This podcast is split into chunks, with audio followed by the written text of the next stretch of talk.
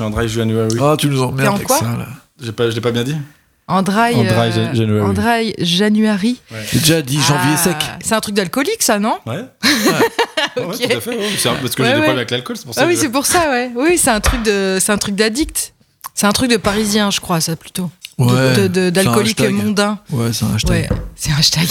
ouais, c'est vrai. ouais. Normalement, il y a un Je générique. Mais on met, Générique. on met toujours un petit, un petit euh, avant-propos là qu'on adore. Je peux lancer le générique? Ouais. Générique. voilà. C'est mon meilleur lancement. Ouais. Bah, c'est le meilleur lancement qu'on ait jamais connu. Le générique du Covid. Johan, générique. Waouh Bienvenue sur La Vignette, le meilleur podcast de bande dessinée de tout l'univers, on Du peut le monde. dire. Du monde. On est en 2021, on est toujours euh, plus ou moins confiné, voire même euh, couvre Couvre-feu. feu- ou- Couvre-feu, ça marche. Et on reçoit aujourd'hui la légende d'Instagram et euh, du Doubs, non, de la Haute-Saône, qu'on a- Franche-Comté. De Franche-Comté. Alors on reçoit aujourd'hui la légende d'Instagram et de la Franche-Comté et maintenant du pays nantais, on n'a pas le droit de le dire, c'est un secret. Non, c'est pas un secret. Bon, on reçoit Sophie Lambda et ça fait très plaisir, bravo. On peut dire Sophie que tu nous as supplié euh, pour venir dans la vignette. Pas Oui, du tout. Je vous ai envoyé de l'argent dans une enveloppe en liquide. Mon argent de Noël, euh, il est passé, euh, voilà, Ouais, écoute, en- ça fait en plaisir. mes étrennes, exactement. Non, mais c'est vrai, c'est la première fois qu'on reçoit une, une autrice, une artiste qui a écouté euh, le programme avant de venir. hein. Bah ouais. Ben, ouais. Ben, en fait, j'ai écouté, j'ai dit, oh, c'est cool, et vous m'avez dit, ben, viens, et j'ai fait, ok. Ça s'est à peu près passé comme ça. C'est relativement passé comme ça. C'était suffisamment, c'était assez simple. Ouais. Mm. J'espère que l'émission sera à l'image de cette organisation. Bon, en général, on fait que des phrases comme ça. Voilà. Simple, ok. Aurélien, Oui, c'est moi. quel est le concept de cette émission?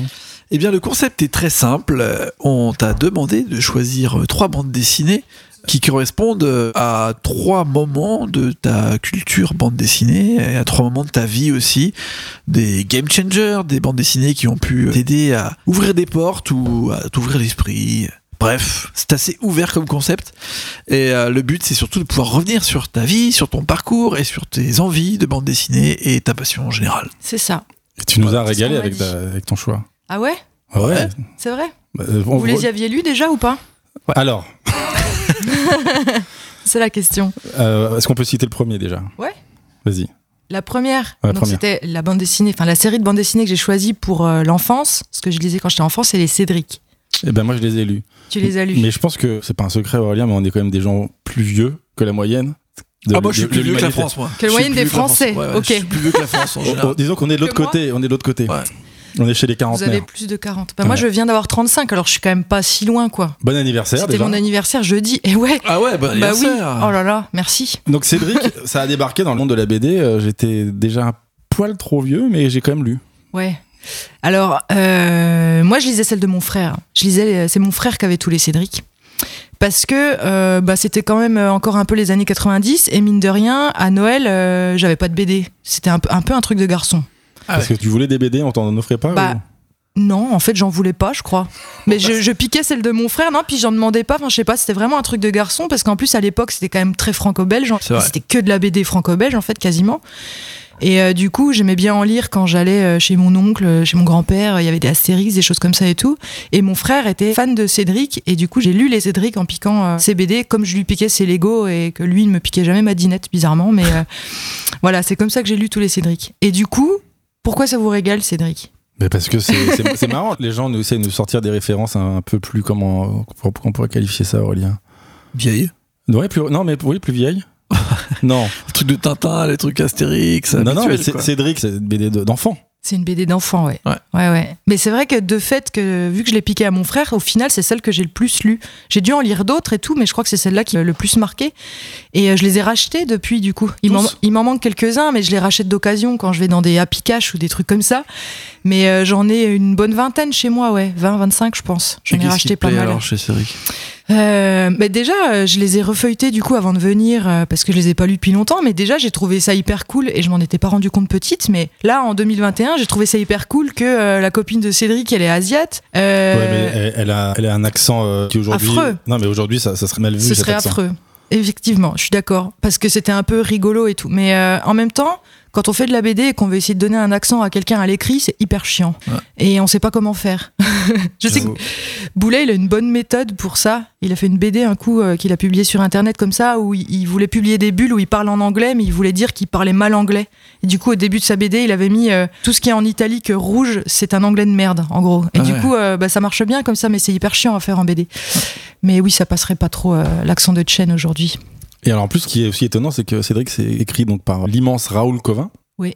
et qui en a écrit quand même des, des plus, euh, qu'on pourrait dire plus prestigieuses des séries de bande dessinée que Cédric. C'est possible. Qu'est-ce qu'il a écrit d'autre, euh, Covin? Moi, Bah, je connais l'agent plus, de 112 euh, par exemple. C'est vrai? Ouais. Alors, l'agent de 112, j'en avais aussi à la maison parce que mon beau-père était euh, policier. hein, c'était pas blague. Il était policier, non mais euh, du coup c'était un peu la blague du policier à la maison, l'agent 212, le, le gros, euh, c'était un peu un gros balourd maladroit. euh, Ton père mais ou j'ai jamais 112? lu euh, l'agent 212. D'accord. Mon beau-père euh, était euh, pas maladroit et pas gros non plus et pas trop balourd, ça va. Euh, avec le mot gros, faut faire gaffe, gaffe au plus aujourd'hui, mais euh, Oui, ah oui oui. on est sur un terrain glissant depuis tout à l'heure finalement. J'avoue, tout, commence très bien. On Non, est- Mais gros n'est pas un gros mot. Non, non, mais non, t'inquiète pas. on s'autorise à le dire. Mais euh, mais ouais, non ça j'ai pas trop lu, j'ai pas trop lu. Je sais pas ce que j'aimais chez Cédric en fait. Qu'est-ce que j'aimais chez ce c'était une- personnage Une, distraction, tu t'es dit, mais qu'est-ce que c'est que ce médium qui me passionne Hmm, C'était juste un divertissement Non, c'était un, un divertissement. J'adorais le grand-père, moi. J'adorais le personnage du grand-père. Parce qu'il avait une façon de se marrer euh, que j'avais jamais vu dans d'autres BD. C'est-à-dire que le grand-père, dans Cédric, quand il se marre vraiment très fort, il bouffe son fauteuil. Oui, c'est vrai. Et j'adore. C'est trop drôle de bouffer son fauteuil quand tu te marres. Ça n'a pas de sens. Ça n'a pas de sens. Non, mais Non, il mais surtout plantait ses dents dans le cuir, quoi. C'est vrai. Il était très, euh, très souple quand il riait, alors qu'il était très vieux euh, le reste du temps. Ouais, c'est ça. Il arrivait à peine à marcher, alors que quand il se marrait, son bras faisait des 360. Ouais, ouais. Et il était euh, vraiment plié en six sur son fauteuil, quoi. C'est vrai. Il avait un truc très jeune, en fait, quand il se marrait. Je sais pas, j'aimais bien ce perso, quoi. Après, euh, je pense qu'aujourd'hui, pareil, le- les persos des parents passeraient beaucoup moins. Là, C'est très à l'ancienne. hein. C'est chaud. Ouais, franchement, c'est chaud. La mère qui cuisine et tout. euh. Je me rappelle d'un truc qui m'avait déjà choqué petite. Et je pense que j'étais trop petite pour savoir pourquoi ça me choquait. Mais c'était un épisode de Cédric qui m'avait gêné où la mère, euh, elle était un peu euh, vexée d'être inculte parce que son mari travaillait, son père avait, avait travaillé, machin. Ça commence très très bien. Ça commence très mal. Et du coup, elle avait ouvert un bouquin d'histoire et elle avait appris euh, des trucs intéressants euh, qui s'étaient passés dans l'histoire de France et tout. Et du coup, le soir, pour se la péter un peu dans sa famille, elle sort des faits historiques pour dire regardez, euh, je suis cultivée et tout. Et la bouffe était cramée. Le poulet était trop cuit, euh, le dessert était congelé. Enfin, en gros, le fait qu'elle se cultive, ça lui avait fait rater son repas. Donc, en gros, elle était plus une ménagère euh, idéale parce Oh, qu'elle s'était cultivée. Sympa, Raoul Cova. bah, c'était les années 90, quoi. Mais attends, mais c'est pas pire que quand même. Enfin, on peut faire le parallèle avec Boule et Bill.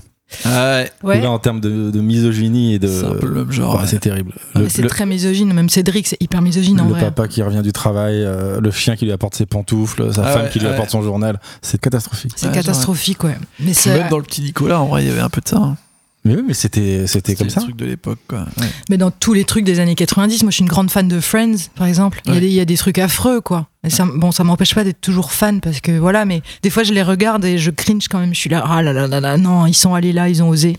En termes de misogynie, d'homophobie, de grossophobie, on est vraiment Ouais, pas mal dans Friends. euh. C'est horrible. C'est vrai que ça nous faisait rire, mais tous les épisodes où elle est déguisée en, En femme Fat plus Monica, forte, on l'appelle Fat Monica, Fat. En vrai, la blague, elle est pas marrante au début, mais Non. alors quand ça dure 8 épisodes, C'est chaud. chaud. Mais en fait, le personnage est hyper attachant. Par contre, Fat Monica, elle est géniale. Vrai, elle est géniale parce qu'en fait, on voit tout le talent de jeu de. Courtney Cox qui change complètement de perso quand elle a le, le fat suit, enfin le, le- le costume de, de grosse. Et elle, elle est hyper attachante, elle est trop mignonne et on voit que sa confiance en elle est différente quand elle vrai. est grosse. Donc euh, on aime ou on n'aime pas, vrai, mais en tout cas, elle joue très bien. Mais ce qui est horrible, c'est les vannes. C'est euh, Ouais. j'ai un Kit Kat, je veux pas te le donner. Enfin, toutes les vannes autour de la bouffe, c'est un peu chaud. mais le personnage est super. Ouais, Moi, j'adore Fat Monica.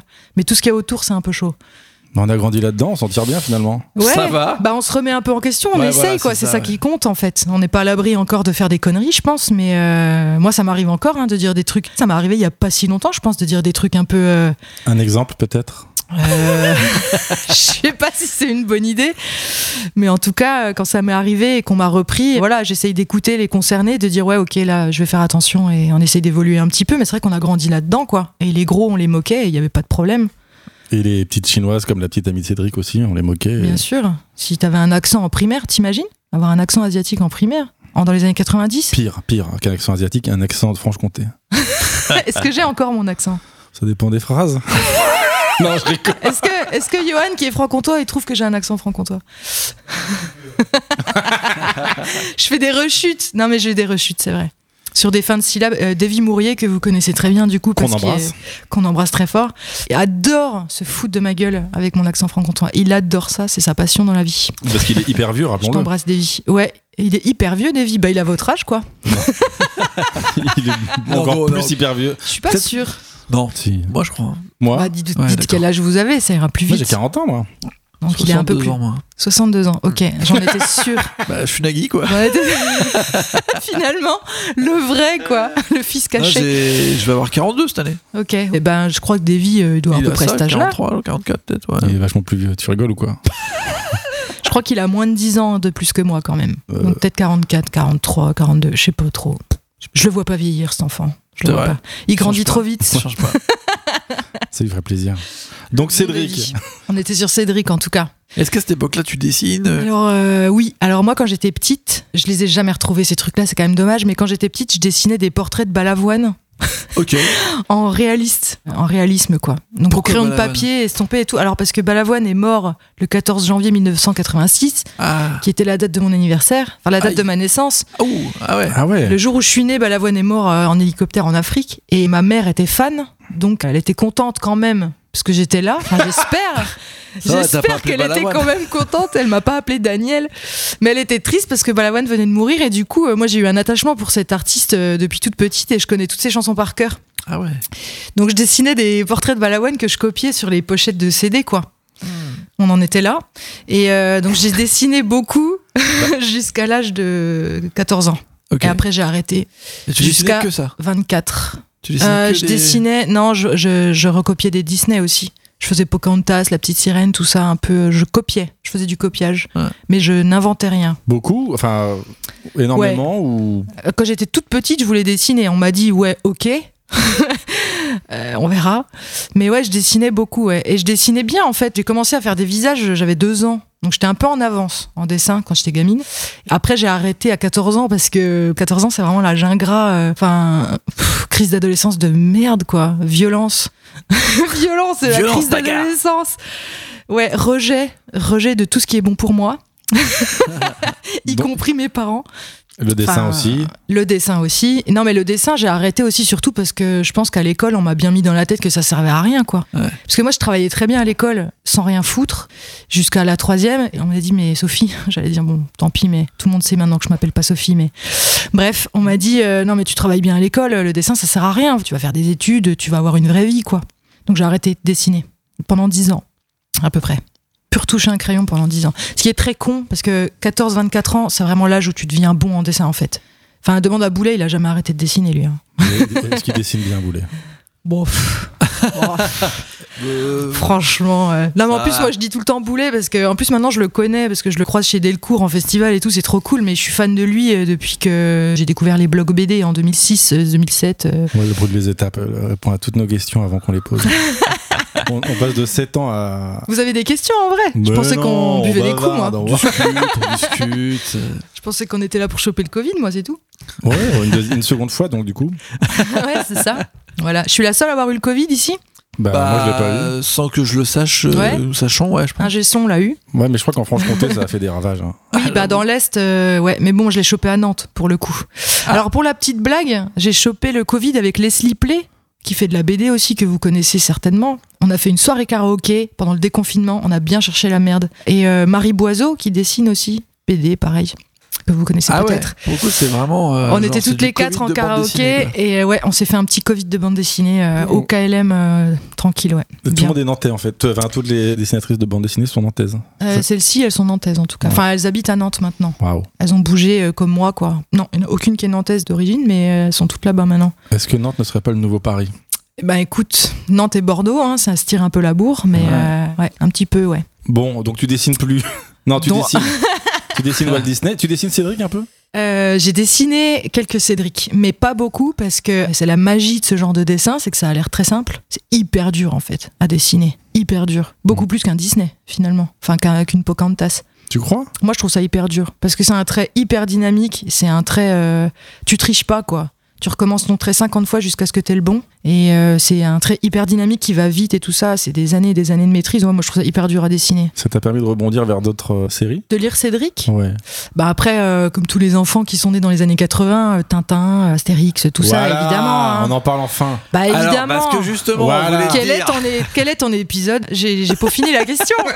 J'ai peaufiné la question. Quel est ton album de Tintin favori? Mon album de Tintin favori. Alors, après moult réflexions, je crois quand même que moi j'aime beaucoup voyager et j'ai beaucoup voyagé et je crois que c'est pour ça que mon Tintin préféré c'est Tintin au Tibet. Un Oh petit là peu, là un petit peu euh, sur le même podium que le Temple du Soleil. Ah, Oh, exceptionnel. Oh là là. T'aimes la montagne finalement J'adore. Ouais, en fait, ouais. en fait, je suis franc-comtoise, je crois. c'est pour ça. Non, mais euh, ceux où il y avait des paysages, genre les bijoux de la Castafiore, ça m'a emmerdé. Par exemple, Ouais. genre euh, une riche chanteuse qui se fait voler des pierres précieuses euh, Par un putain d'oiseau, on s'en fout, quoi. Non, c'est vrai, on s'en fout. Moi, ça m'a pas un, un intéressé. énorme spoil pour tous ceux qui n'ont pas encore lu les livres de la Castafiore. Merde. C'est le Tintin préféré de Boulet, je crois d'ailleurs, non? Ouais. Non, mais euh, quand j'ai cherché mon Tintin préféré, j'en ai discuté avec une copine Bah, Et elle- Pour l'émission, tu veux dire pour l'émission. Ça fait plaisir ça. Ouais, on en a discuté euh, en buvant un apéro chez moi il y a pas longtemps. Et elle, son préféré, c'était la interdit, Castafiore. C'était tous ceux que j'aimais pas en fait. Euh, L'île mystérieuse. Tous ceux que j'aimais pas, c'était ses contre, ça- préférés. Ça, ça, je peux pas supporter euh, Sophie Lambda, je suis désolé. c'est la deuxième fois que ça arrive dans cette émission, mais c'est l'étoile mystérieuse ou l'île noire. Ah voilà, bah je les aime pas tous les deux. Non, mais c'est vrai. Non non, mais t'as raison deux de me corriger. Bah moi j'aime pas. Moi j'aime pas les champignons qui gonflent là, ça m'a saoulé. Allez, l'étoile Euh, mystérieuse. Ouais, ouais. Parce que l'île noire est sympa. hein. Alors l'île noire, c'est lequel déjà? Avec le gorille sur l'île euh, en Écosse. Ah En non. Écosse. Ah ouais non. Avec non. un trafic d'avions et tout. Ouais, peut-être. Ou regarder le dessin animé. Moi j'aimais bien les dessins animés là. Ils sont tous sur Disney+. Docteur Muller. C'est un placement de produit. On est sponsor, c'est faux. Ouais Et non. les dessins animés Cédric Euh, dessin animé Cédric, j'aime pas. Non, c'était pas bien. Non, j'aime pas la voix du gosse. Je le trouve trop enfant, euh, bébé. euh, moi, je l'imaginais pas comme ça. Puis à la fin de chaque épisode, c'est oh là là, c'est dur la vie quand on a 11 ans. Ça m'a saoulé. J'ai pas aimé. En plus, il a pas 11 ans, il a 8 ans, mais je sais plus. Enfin, j'ai pas aimé l'adaptation. euh, j'ai T'as pas aimé raté. l'adaptation. Non, non, non, j'ai pas accroché. Alors que les Tintins, j'adore. Ouais. J'adore le générique, j'adore ouais. tout. Ta, ta, ta, ta, ta, ta. Moi aussi, j'ai regardé à fond. hein. Et donc, tu disais que quand t'étais petite, Voilà. euh, tu voulais être dessinatrice quand même. Ouais, je voulais quand même le- être, euh, je voulais quand même être dessinatrice. T'avais plusieurs choix ou c'était ton unique choix? Tu sais, des fois, tu vas être dessinatrice Ah, non, ou non. médecin ou... Je voulais être dessinatrice ou euh, caissière ou euh, infirmière sans frontières. Quoi Infirmière sans Sans, frontières. sans frontières. Je voulais aller bosser à l'étranger. euh, Je voulais sauver le monde, quoi, je pense. En étant caissière aussi, également. Non, caissière, c'était purement intéressé parce que je pensais que la caisse t'appartenait. Ah. Du coup, moi, j'étais là, ben, easy fric, trop bien. T'adorais la thune, quoi. Ouais, j'adorais la thune. Mhm. Je voulais m'acheter des Cédric. tu vois Et en fait, on m'a dit non, non, la caisse, tu la rends, faut la compter et tout. J'ai fait ah ouais, chaud. Et en plus, j'ai été caissière plus tard, donc je me suis dit vraiment dit non, je vais retourner à l'école. Pas de Vraiment. vocation. C'était pas une vocation. J'ai fait plein, plein, plein de petits boulots. Et euh, c'est pour ça, on parlait d'études, du coup, avant de commencer le podcast. Oui. C'est pour ça que j'ai un niveau d'études, en fait, au final. C'est parce que j'ai fait plein de petits boulots qui m'ont dit euh, retourne à l'école. Vraiment, reste pas là. Ah, t'as fait tes 5 ans d'études en. En retard. D'accord. J'ai fini mes études à 28 ans. Et je les ai reprises à 23, 24. Je sais Ouais, plus. ça va être super Ah. ce, ce storytelling. Avec plein de rebondissements. Ouais, ce sera peut-être le sujet d'une BD un jour parce que vraiment, euh, c'est c'est pour ça que c'est très difficile à répondre. Moi, je vais accueillir une stagiaire de 14 ans chez moi là bientôt. Euh, qui voulait absolument faire son stage de troisième chez moi. Et d'habitude je dis non mais elle elle m'a je ne pouvais pas lui dire non parce qu'elle était beaucoup trop chou. Donc j'ai dit ok. C'est quoi le secret alors pour être beaucoup trop chou et Ah séduire ben, Sophie Lambda elle m'a envoyé un elle a fait une BD au crayon de couleur sur un A3 euh, enfin sur un carré euh, en papier énorme. Je pense que la BD qu'elle a faite lui a pris une vingtaine d'heures facile, où elle a dessiné une bande dessinée pour dire euh, Ok, euh, Sophie Lambda, euh, voilà les raisons pour lesquelles je veux venir faire mon stage chez toi. Et elle m'a envoyé ça par mail, et après elle est venue me voir en dédicace et elle me l'a offert. Elle m'a offert l'original plastifié et tout. Elle a chialé, j'ai chialé, tout le monde a chialé. Tout le monde a chialé. pourquoi Moi, j'étais là, chialé. ça donne envie de là. Nagui a chialé. non, non, euh, elle est venue me voir en dédicace euh, à Dijon et elle est venue avec ses parents. Ses parents l'avaient emmenée. Elle est de Pontarlier d'ailleurs, je crois aussi, enfin par là.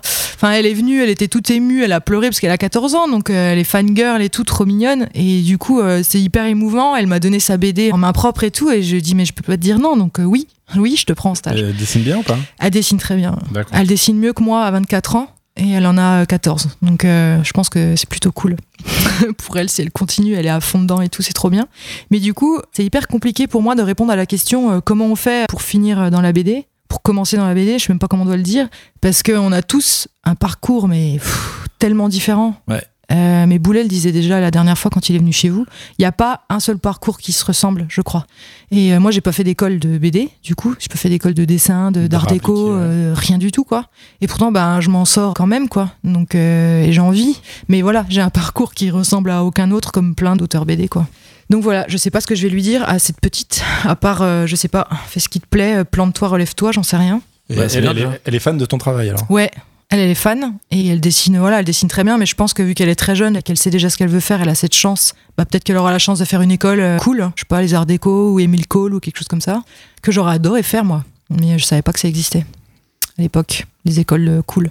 Enfin, je sais pas si vous avez vécu ça, mais euh, moi les profs c'était ouais, euh, faut faire, en gros, soit t'étais prof, soit t'étais boulanger, soit t'allais à l'usine en fait. Enfin, Ah ouais, carrément. non, mais bah moi je suis de Vesoul. Hein. À Vesoul, Ouais. c'est tout le monde a dans sa famille quelqu'un qui bosse à l'usine parce que c'est les usines Peugeot, euh, la Franche-Comté. Donc euh, voilà.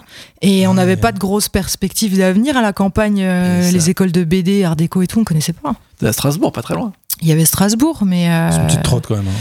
ça fait une petite trotte. vrai. ça fait trois heures. Et en vrai, non, vraiment, j'ai découvert les écoles de BD et d'illustration. J'avais 25 ans, quoi. J'étais là, ok, ça existe. Après, ça coûtait très cher, donc il y a aussi beaucoup de chances que. Enfin, je pense que j'y serais pas allée. Émile Cole, ça coûte une blinde. euh, Je crois que les Arts déco de Strasbourg, ça coûte une blinde aussi. Je sais plus. Enfin bref. Et tu te souviens de ce moment à 14 ans où tu dis bon allez le dessin là, ça dégage. Maintenant je suis une meuf euh, normale. Euh, Je en suis fait, je- gothique. je- J'écoute Nirvana. non c'est ça ou pas? Alors j'ai écouté Nirvana, mais je suis jamais passée par le gothique. Moi, j'étais plus euh, skateuse piercing. Voilà, percé à la langue, percé au visage et tout. Enfin, vraiment ridicule, quoi. Et, et pantalon large, baggy, Vans, voilà, quoi. Je traînais avec les mecs qui faisaient de la musique et du skate. Et je fumais des clopes et voilà quoi. J'ai commencé. euh, Non, j'ai commencé tard les clopes et l'alcool aussi. Mais je faisais semblant. je faisais semblant d'être cool. Et en fait, je disais à tout le monde que j'écoutais du genre, je sais pas, euh, les groupes un peu euh, genre Rammstein. Je disais à tout le monde que j'écoutais Rammstein alors qu'avec une pote, on écoutait les L5. voilà, en secret. Tu mentais Tu disais aux gens On mentait, ouais. On mentait, ouais. Allègrement. Et en fait, on chantait les femmes de ta vie, toutes les femmes de ta vie dans les toilettes euh, des L5, quoi. Avec un lecteur CD portable transparent, là, en, tu en sais, cachette. en cachette. Absolument. Et après, on disait qu'on écoutait Korn et Rammstein devant les potes.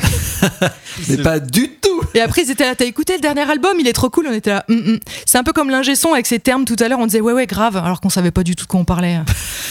on mentait. Donc c'est là où t'as commencé à te mentir à toi-même en refusant le dessin. Absolument. Et j'ai arrêté de dessiner parce que aussi manque d'idées. Je sais pas, je me disais ça sert à rien. Puis tu sais la crise d'adolescence quoi. T'es là, de toute façon t'es nul, euh, tu dessines mal, t'as quoi raconter, rien. Donc tu dessines plus, tu racontes plus d'histoire et puis euh, t'arrêtes. Tu lis quand même à ce moment-là de la BD Euh, non, pareil. J'arrête aussi de, de lire tout. Moi je lisais beaucoup de livres quand j'étais petite, des romans et jeunesse et de la BD. À 14 ans j'arrête tout quoi. J'arrête tout. Je fais du sport si je commence le handball. Est-ce que c'est une bonne idée On saura jamais. Mais euh, ouais. Non, c'était cool, c'était cool. J'étais très mauvaise. Et euh, vu... j'étais très mauvaise et vu que j'étais un peu chelou, je m'intégrais pas du tout avec l'équipe. Ça, c'était un peu compliqué. L'équipe de quelle ville? Bah, j'étais à Vesoul, je faisais Ouais. du handball à Vesoul, euh, voilà, à moins de 18, moins de 16. Et euh, moi, j'adorais parce que je faisais partie d'une team et j'apprenais. Et quand je marquais des buts, j'étais trop contente et tout. Mais en vrai, euh, dans l'équipe, c'était hyper compliqué, quoi. Ils faisaient des fêtes, ils m'invitaient pas. Ah ouais, cool. Ouais, Mais parce que t'écoutais Korn et les L5, c'est compliqué. Mais moi, je t'aurais pas invité non plus. hein. Ouais, c'est possible. c'est possible. Non, mais j'étais invitée avec mes potes. Euh, En fait, on traînait entre jeunes, euh, entre ados chelous au, au lycée. euh, on était mi-cool, mi-chelou, c'était bizarre. Mais l'équipe de hand, c'était vraiment les cool kids, quoi. Les nanas, c'était des enfants de médecins, des enfants de. Je sais pas, moi, je m'intégrais pas. C'était un peu des gosses de riches. Et euh, j'arrivais pas à leur parler, en fait. J'arrivais pas. J'étais, je le savais, j'étais à part, je le sentais, je faisais tout pour m'intégrer. Et plus tu fais pour t'intégrer, moins tu t'intègres, en fait. Parce que moins t'es naturel et plus t'es chelou. Enfin, c'est un cercle vicieux horrible d'être le- l'enfant bizarre d'une équipe. Comment ouais. t'assumes du coup tes envies créatrices à l'époque si t'arrêtes le dessin? Ah bah, je, je fais plus rien. Enfin, j'assume. euh, Enfin, je fais plus rien, en fait. J'ai plus du tout de créativité à ce moment-là. Et ça te frustre? Bah, je suis hyper mal dans ma peau, donc ouais. je pense. Je pense, ouais. J'étais hyper mal. Jusqu'à 24 ans, je pense que je suis hyper mal. De 14 à 24, je suis hyper mal. Donc je me cherche. Comme plein d'ados, je sais pas. On était tous hyper mal en vrai. On a envie d'être aimé. Et en même temps, euh, quand on est aimé, on envoie tout chier. C'est compliqué l'adolescence de toute façon. Ah bah attends, mais l'adolescence, elle dure pas jusqu'à 24 ans. ben, ça dépend à quel âge tu la commences, quoi. Moi, je l'ai commencé à 14, 15, je pense. Ouais, c'est ça, c'est euh, bon quand même 10 ans d'adolescence. Ouais, Ça arrive, jusqu'à 24, ouais, jusqu'à 24, j'étais pas trop bien, je crois. Est-ce que tu dis pas ça juste pour nous dire qu'à 24 ans, tu découvres euh, Non, mais à la 24 BD ans, suivante? à 24 ans, je découvre, c'est vrai, je découvre la BD suivante. Non, mais surtout à 24 ans, je reprends mes études, donc je m'épanouis dans quelque chose. Alors attends, euh, soyons chronologiques. Tu ouais. passes ton bac, Je le rate. un bac, Bac de- littéraire, Ouais, je le passe L. deux fois, sur double, je le redouble. et Je- ensuite Et ensuite, je fais un an de fac à Nancy que je rate. Un an de fac d'anglais littéraire que je rate parce que grève du CPE, est-ce que vous vous en rappelez de la grève Ah du ouais, CPE le CPE. Voilà, toutes les facs fermées, euh, les hippies qui campaient dans l'ensemble de la ça. fac et tout, gros Je bordel. me souviens pas, moi. Si, Je, bo- je bossais déjà. Manif, euh, ouais, c'est possible. Non, je pense euh, pas. Donc euh, je rate cette année de fac. Donc après j'arrête l'école et j'essaye de partir vivre en Angleterre. Et euh, je rate aussi cette, tentative euh, de partir vivre train, en Angleterre. Je, je rate l'avion. non, non, je prends l'avion, j'arrive et c'est un échec, mais c'est horrible. C'est horrible. Mais parce que j'avais pas une thune, j'avais 300 balles en poche à l'époque et j'avais payé une boîte qui était censée m'aider à trouver un logement et trouver un taf, sachant que je parle pas très bien anglais à l'époque. Et donc j'arrive, le logement, mais c'est un taudis horrible avec des trous dans les fenêtres, des placards qui se cassent la gueule, de la crasse dans le lit, dans le sol, sur le sol et tout, c'est affreux. Je me vois même pas passer une nuit là-bas. Et je découvre les jeunes qui squattent là-bas, ils parlent tous anglais beaucoup mieux que moi et il n'y en a pas un qui a un taf. Moi j'ai 300 euros d'économie pour survivre là, sachant que la semaine de loyer c'était 300 euros. Ouais. Donc j'étais là, bah, je vais crever en fait. Si je reste là, je peux pas survivre. J'ai rien à bouffer. J'étais dans un quartier, tu descendais, il y avait des drogués qui te couraient après pour que tu leur achètes un, un cheese au McDo d'à côté. Enfin, c'était l'enfer quoi. Donc je suis restée, au lieu de rester un an, je suis restée trois jours. Et euh, j'ai dormi à Gatwick trois nuits et je suis rentrée euh, en Allemagne. Et depuis l'Allemagne, je suis rentrée en Franche-Comté. Ah, C'était vraiment les... Un échec euh, l'exfiltration par l'Allemagne, quoi. Ouais, exfiltration par l'Allemagne. J'ai pris le vol le moins cher qui se rapprochait le plus de chez moi.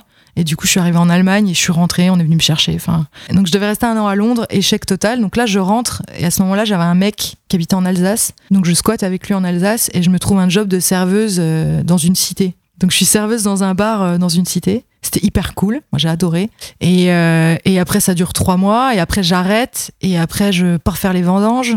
Et après j'arrête parce que les vendanges tu fais pas ça deux mois de toute façon tu fais ça 15 jours parce que ça te fusille la santé. Après j'ai fait de l'usine en Suisse. J'ai bossé trois mois à l'usine en Suisse Parce que c'est bien payé. parce que c'est bien payé. Euh, par contre, c'est vraiment euh, une vie. J'aurais pas pu tenir plus de trois mois. Et je dis ça avec beaucoup de respect parce que j'ai connu plein de gens super qui bossaient là-bas et qui sont encore frontaliers. Mais la vie de frontalier, c'est très particulier en fait. T'es dans un patelin où il y a que dalle. Tu fais une heure de route pour aller à l'usine pour passer la frontière tous les jours, sachant qu'il neige et qu'il fait froid. Et que la route, elle est, c'est la route de montagne. Enfin, en fait, quand je bossais en Suisse, je me levais à 3h moins le quart du matin pour aller bosser. À quelle heure tu bossais?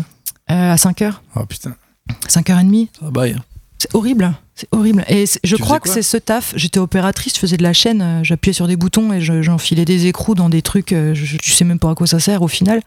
Donc ton taf n'a aucune valeur parce que tu sais même pas, euh, t'as pas de produit fini à la fin de la journée. Enfin, c'est horrible en fait. enfin, moi, je, je sentais, euh, tu sens tes neurones grillés euh, d'une seconde à l'autre, quoi. Moi, je pouvais pas, je suis hyper malheureuse. Et je crois que c'est ce taf-là qui m'a motivée à retourner à l'école. Donc j'ai fait et ce taf-là pendant trois mois. Et la BD pendant ce temps-là, toujours. euh, Toujours rien. Et le dessin, t'y penses ou Toujours rien, non, pas du tout. Là, je me cherche encore, hein. je fais des boulots, j'essaie de gagner de la thune et tout. euh. Mes parents étaient cool, je squattais chez eux, mais ma mère me disait euh, C'est cool, hein, tu restes à la maison, tu reprends pas tes études, c'est cool, par contre, c'est hors de question que tu foutes rien. Donc, tu squattes à la maison, ok, mais tu bosses. Donc, c'est pour ça que je faisais les vendanges, serveuse, l'usine, euh, pour bosser, quoi. Par contre, je voulais absolument être bilingue. Donc, j'ai pas repris les études tout de suite. Donc, j'ai, après l'échec de Londres, j'ai passé un an à faire tous ces petits boulots. Ça a foiré avec le mec en Alsace. Je suis rentrée chez ma mère à 3h du mat avec une voiture remplie de mes affaires et tout. C'est très cool. Et après, je suis partie en Irlande pendant un an. Et là, j'y suis restée. Et Pas de... Là, ça va. Il y avait pas alors, de... alors, bof, quand même. mais- je suis partie en tant que fille au père. Et il s'avère que je suis pas hyper douée avec les enfants. Enfin, en tout cas, à 23 ans, là, j'en ai Ouais. 35. euh, je me dis peut-être qu'un jour, ça va finir par me venir. Mais euh, en tout cas, à 23 ans, je suis vraiment pas douée avec les gosses. Et je suis dans une famille affreuse qui me traite comme une esclave. Donc, euh, les enfants m'appellent au père, tu vois. Le niveau de. Il y en a quatre. Et ils m'appellent pas par mon prénom. Ils m'appellent au père, euh, fais-moi mon bibon, quoi. Voilà. Donc chaud. Donc moi, je, là, je tombe en dépression totale. Je prends 10 kilos. euh, je suis dans une maison isolée au milieu des champs irlandais avec les moutons. Il n'y a pas de taxi, il n'y a pas de bus. Donc euh, même mon temps libre, je, je- je le passe euh, dans la chambre. euh, je suis à côté d'une écurie, la chambre où ils m'ont logé. Je suis à côté d'une écurie. Et en plus, ils refusent de me filer le code du Wi-Fi. Quoi? Donc j'ai pas internet. Pourquoi? Parce que c'est des connards. Non, là, des connards qui vont à l'église tous les dimanches, mais ils veulent pas me donner le Wi-Fi, quoi. L'argument, c'est quoi? Je sais pas, j'ai jamais su. Donc je craquais le code du Wi-Fi toutes les semaines parce qu'ils le changeaient toutes les semaines. Quoi? Je te jure. C'est des malades. Je te jure, et c'est pour ça que je suis devenue très forte en anglais, parce que dans mon appart, enfin dans ma chambre là, qui ressemblait à un appart, je n'avais rien d'autre qu'un livre de grammaire anglaise. Et je l'ai fait six fois. Donc je suis hyper forte en grammaire anglaise à cause de ça, quoi. Mais parce que je connais hyper bien les règles du coup. rincé ce bouquin six fois. Ouais. Le Becherel euh, local, quoi. Bon, c'était pas un Becherel, c'était un truc que j'avais emmené, euh, un super bouquin de grammaire anglaise d'ailleurs niveau lycée, mais en qui en fait euh, convient à tout le monde si tu veux être bon en grammaire anglaise. Et ouais, je l'ai poncé euh, jusqu'à ce que j'ai tout juste en fait. euh, J'avais ça et un puzzle, et vu que je déteste les puzzles, ben je faisais de la grammaire. T'as pas pris un crayon et un, et un papier à ce moment-là? Non. J'aurais pu, hein, c'est vrai. Non, non, non, même pas. euh, Du coup, vu que j'avais un Nokia euh, 3310 à l'époque, et du coup, tu payes tes SMS euh, 1,50€, tu vois, donc euh, t'envoies un SMS à ta mère de temps en temps, t'es là, bah ça va, enfin ça va, bof, mais je survis, c'est cool, je suis pas malade et tout, mais en fait, j'étais au bout de ma vie, quoi. Donc là, j'ai arrêté. euh, euh, je suis restée euh, deux mois chez eux. Après, j'ai demandé à changer de famille euh, pour être en ville. Je me suis Et trouvée. en vie aussi. Et en ville, euh, et en vie aussi, ouais. C'est un métier. Bravo. Et euh, donc voilà quoi, je me suis retrouvée après dans une autre famille en ville qui était hyper cool. Euh, mais bon, j'ai quand même arrêté d'être fille au père, mais eux avec eux j'ai arrêté en bon terme et tout, ils étaient très sympas et j'ai eu des nouvelles. Euh, C'était à Dublin. Donc là j'ai arrêté et euh, la famille était là, ok, y a pas de souci, on voit bien que c'est pas ton truc. t'as deux semaines pour trouver, t'as deux semaines pour te casser quoi en gros. Donc en deux semaines j'ai trouvé un taf et une coloc et je me suis retrouvée en coloc avec plein d'étrangers à Dublin et je bossais dans un pub. Donc voilà. Enfin, j'ai fait trois tafs parce que je me suis fait virer deux fois. Pourquoi?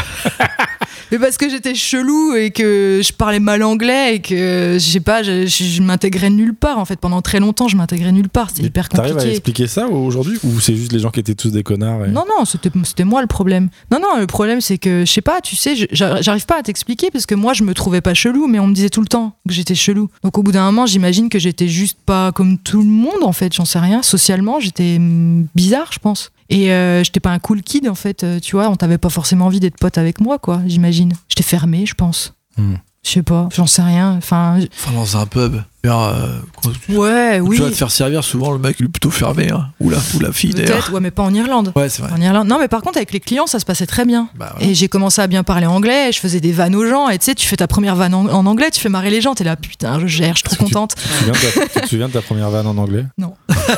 Non, Je m'en doutais. Ça non. paraissait compliqué là.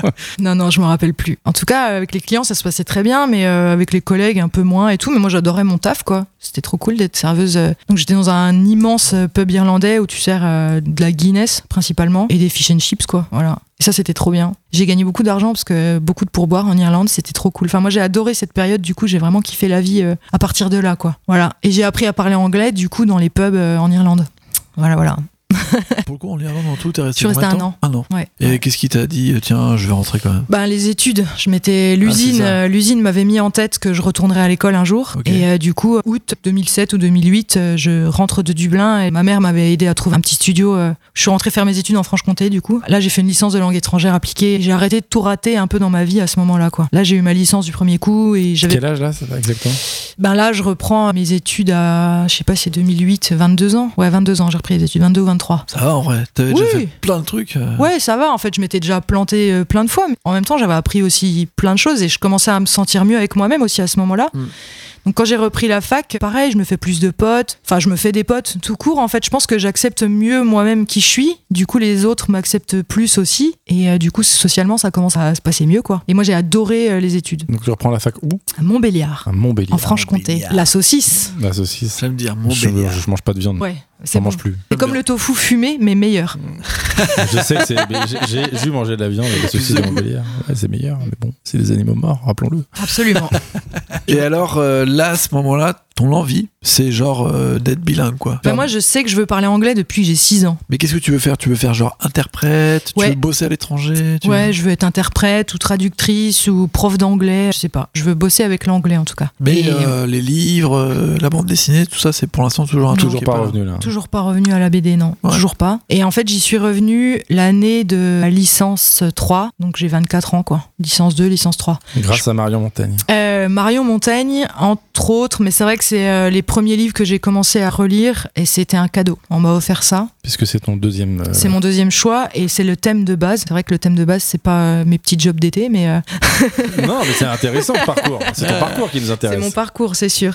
Ouais, alors Marion Montaigne, je crois que le premier, Tu mourras moins bête, sorti peut-être 2008, euh, 2009, 2010, je sais pas. En tout cas, j'ai lu les, le premier et je les ai tous achetés et je les ai tous lus. Et moi, j'adore à ce moment-là. Et aussi, je suis revenue à la BD avec les blogs, bien sûr, parce que c'était l'avènement des blogs à ce moment-là. Bah, Pénélope Bagieux, ouais. euh, voilà, Tu mourras moins bête, il y avait Laurel aussi, qui bloguait. Laurel Boulet, Pénélope Bagieux, Margot Motin, Digli, toutes ces teams-là, en fait, euh, moi, je suis à fond là-dedans. Pourquoi? Enfin, tu Ouais, reviens parce que je trouve ça génial en fait. Ouais. Euh, en fait, j'étais en train de gribouiller un jour sur un cours de je sais plus quoi, et mon coloc me dit ah bah c'est cool, ils sont cool tes petits dessins, tu devrais les mettre sur un blog. Et moi je suis là bah pff, non, ta, ta gueule, de quoi tu lui? parles, mais t'es perché mon gars. Et du coup euh, il me dit bah si ça se fait, regarde. Et là il m'envoie le, le blog de Pénélope Bagieux.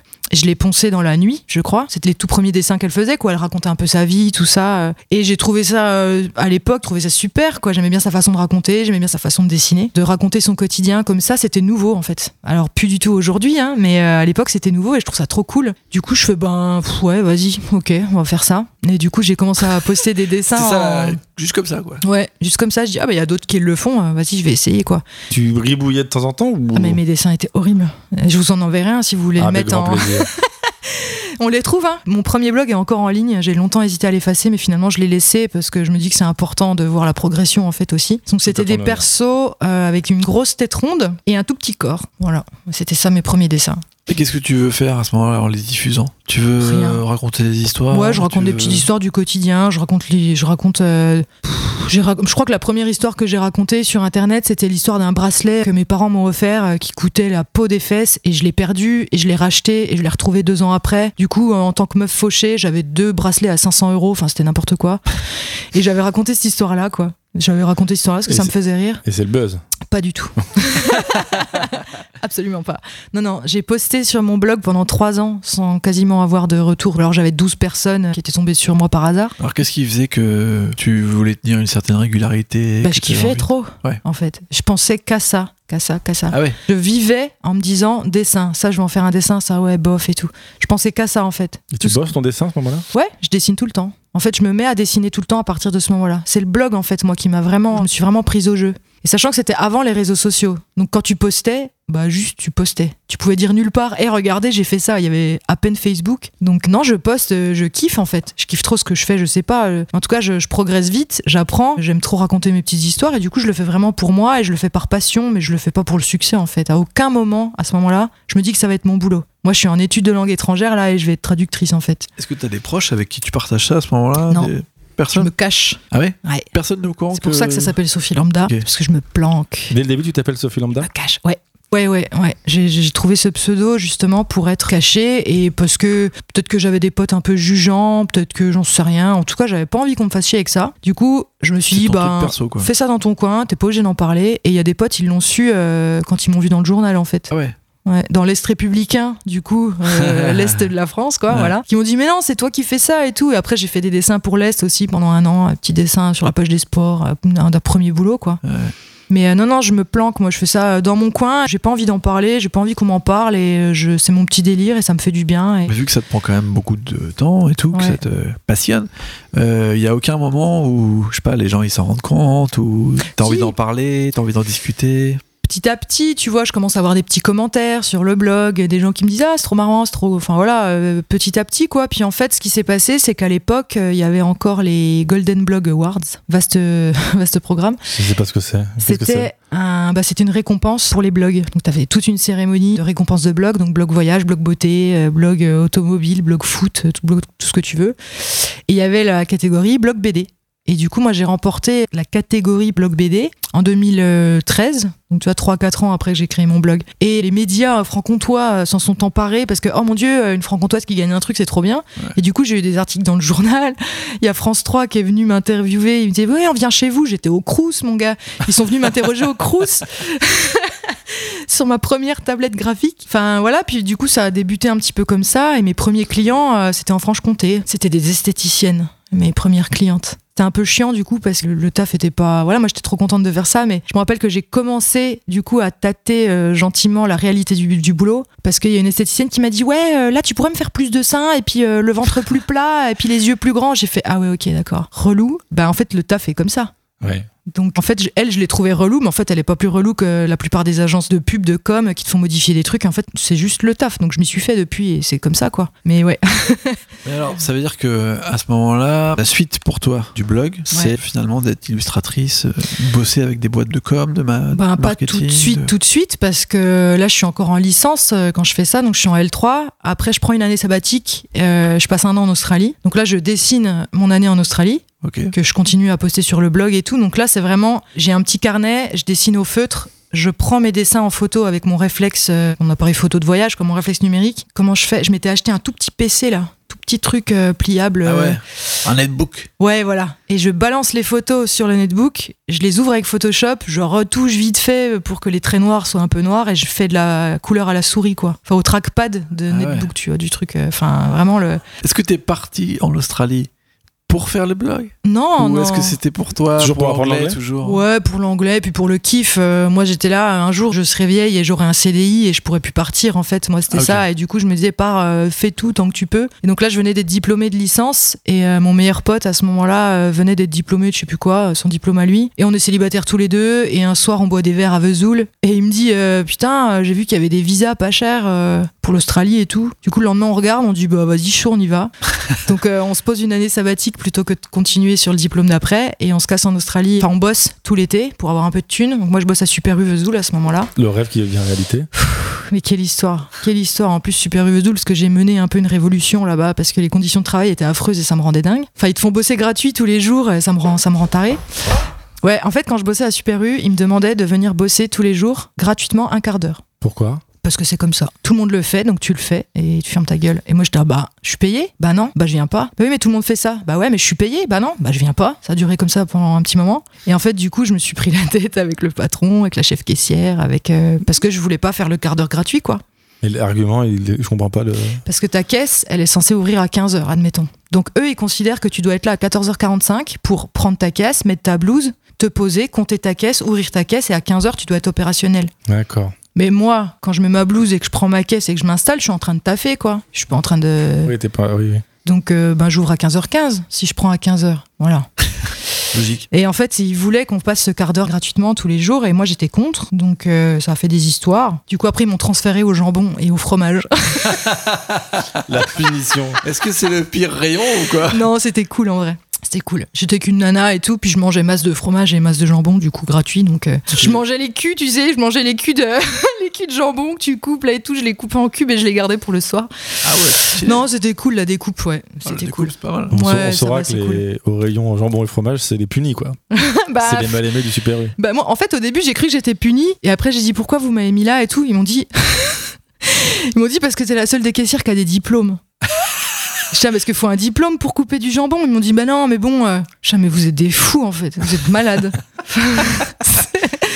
Non, non, c'était le poste supérieur en fait, apparemment. Fallait réfléchir un peu. Pour bien. servir de la piémontaise en barquette, apparemment, faut. Enfin bon, n'importe quoi.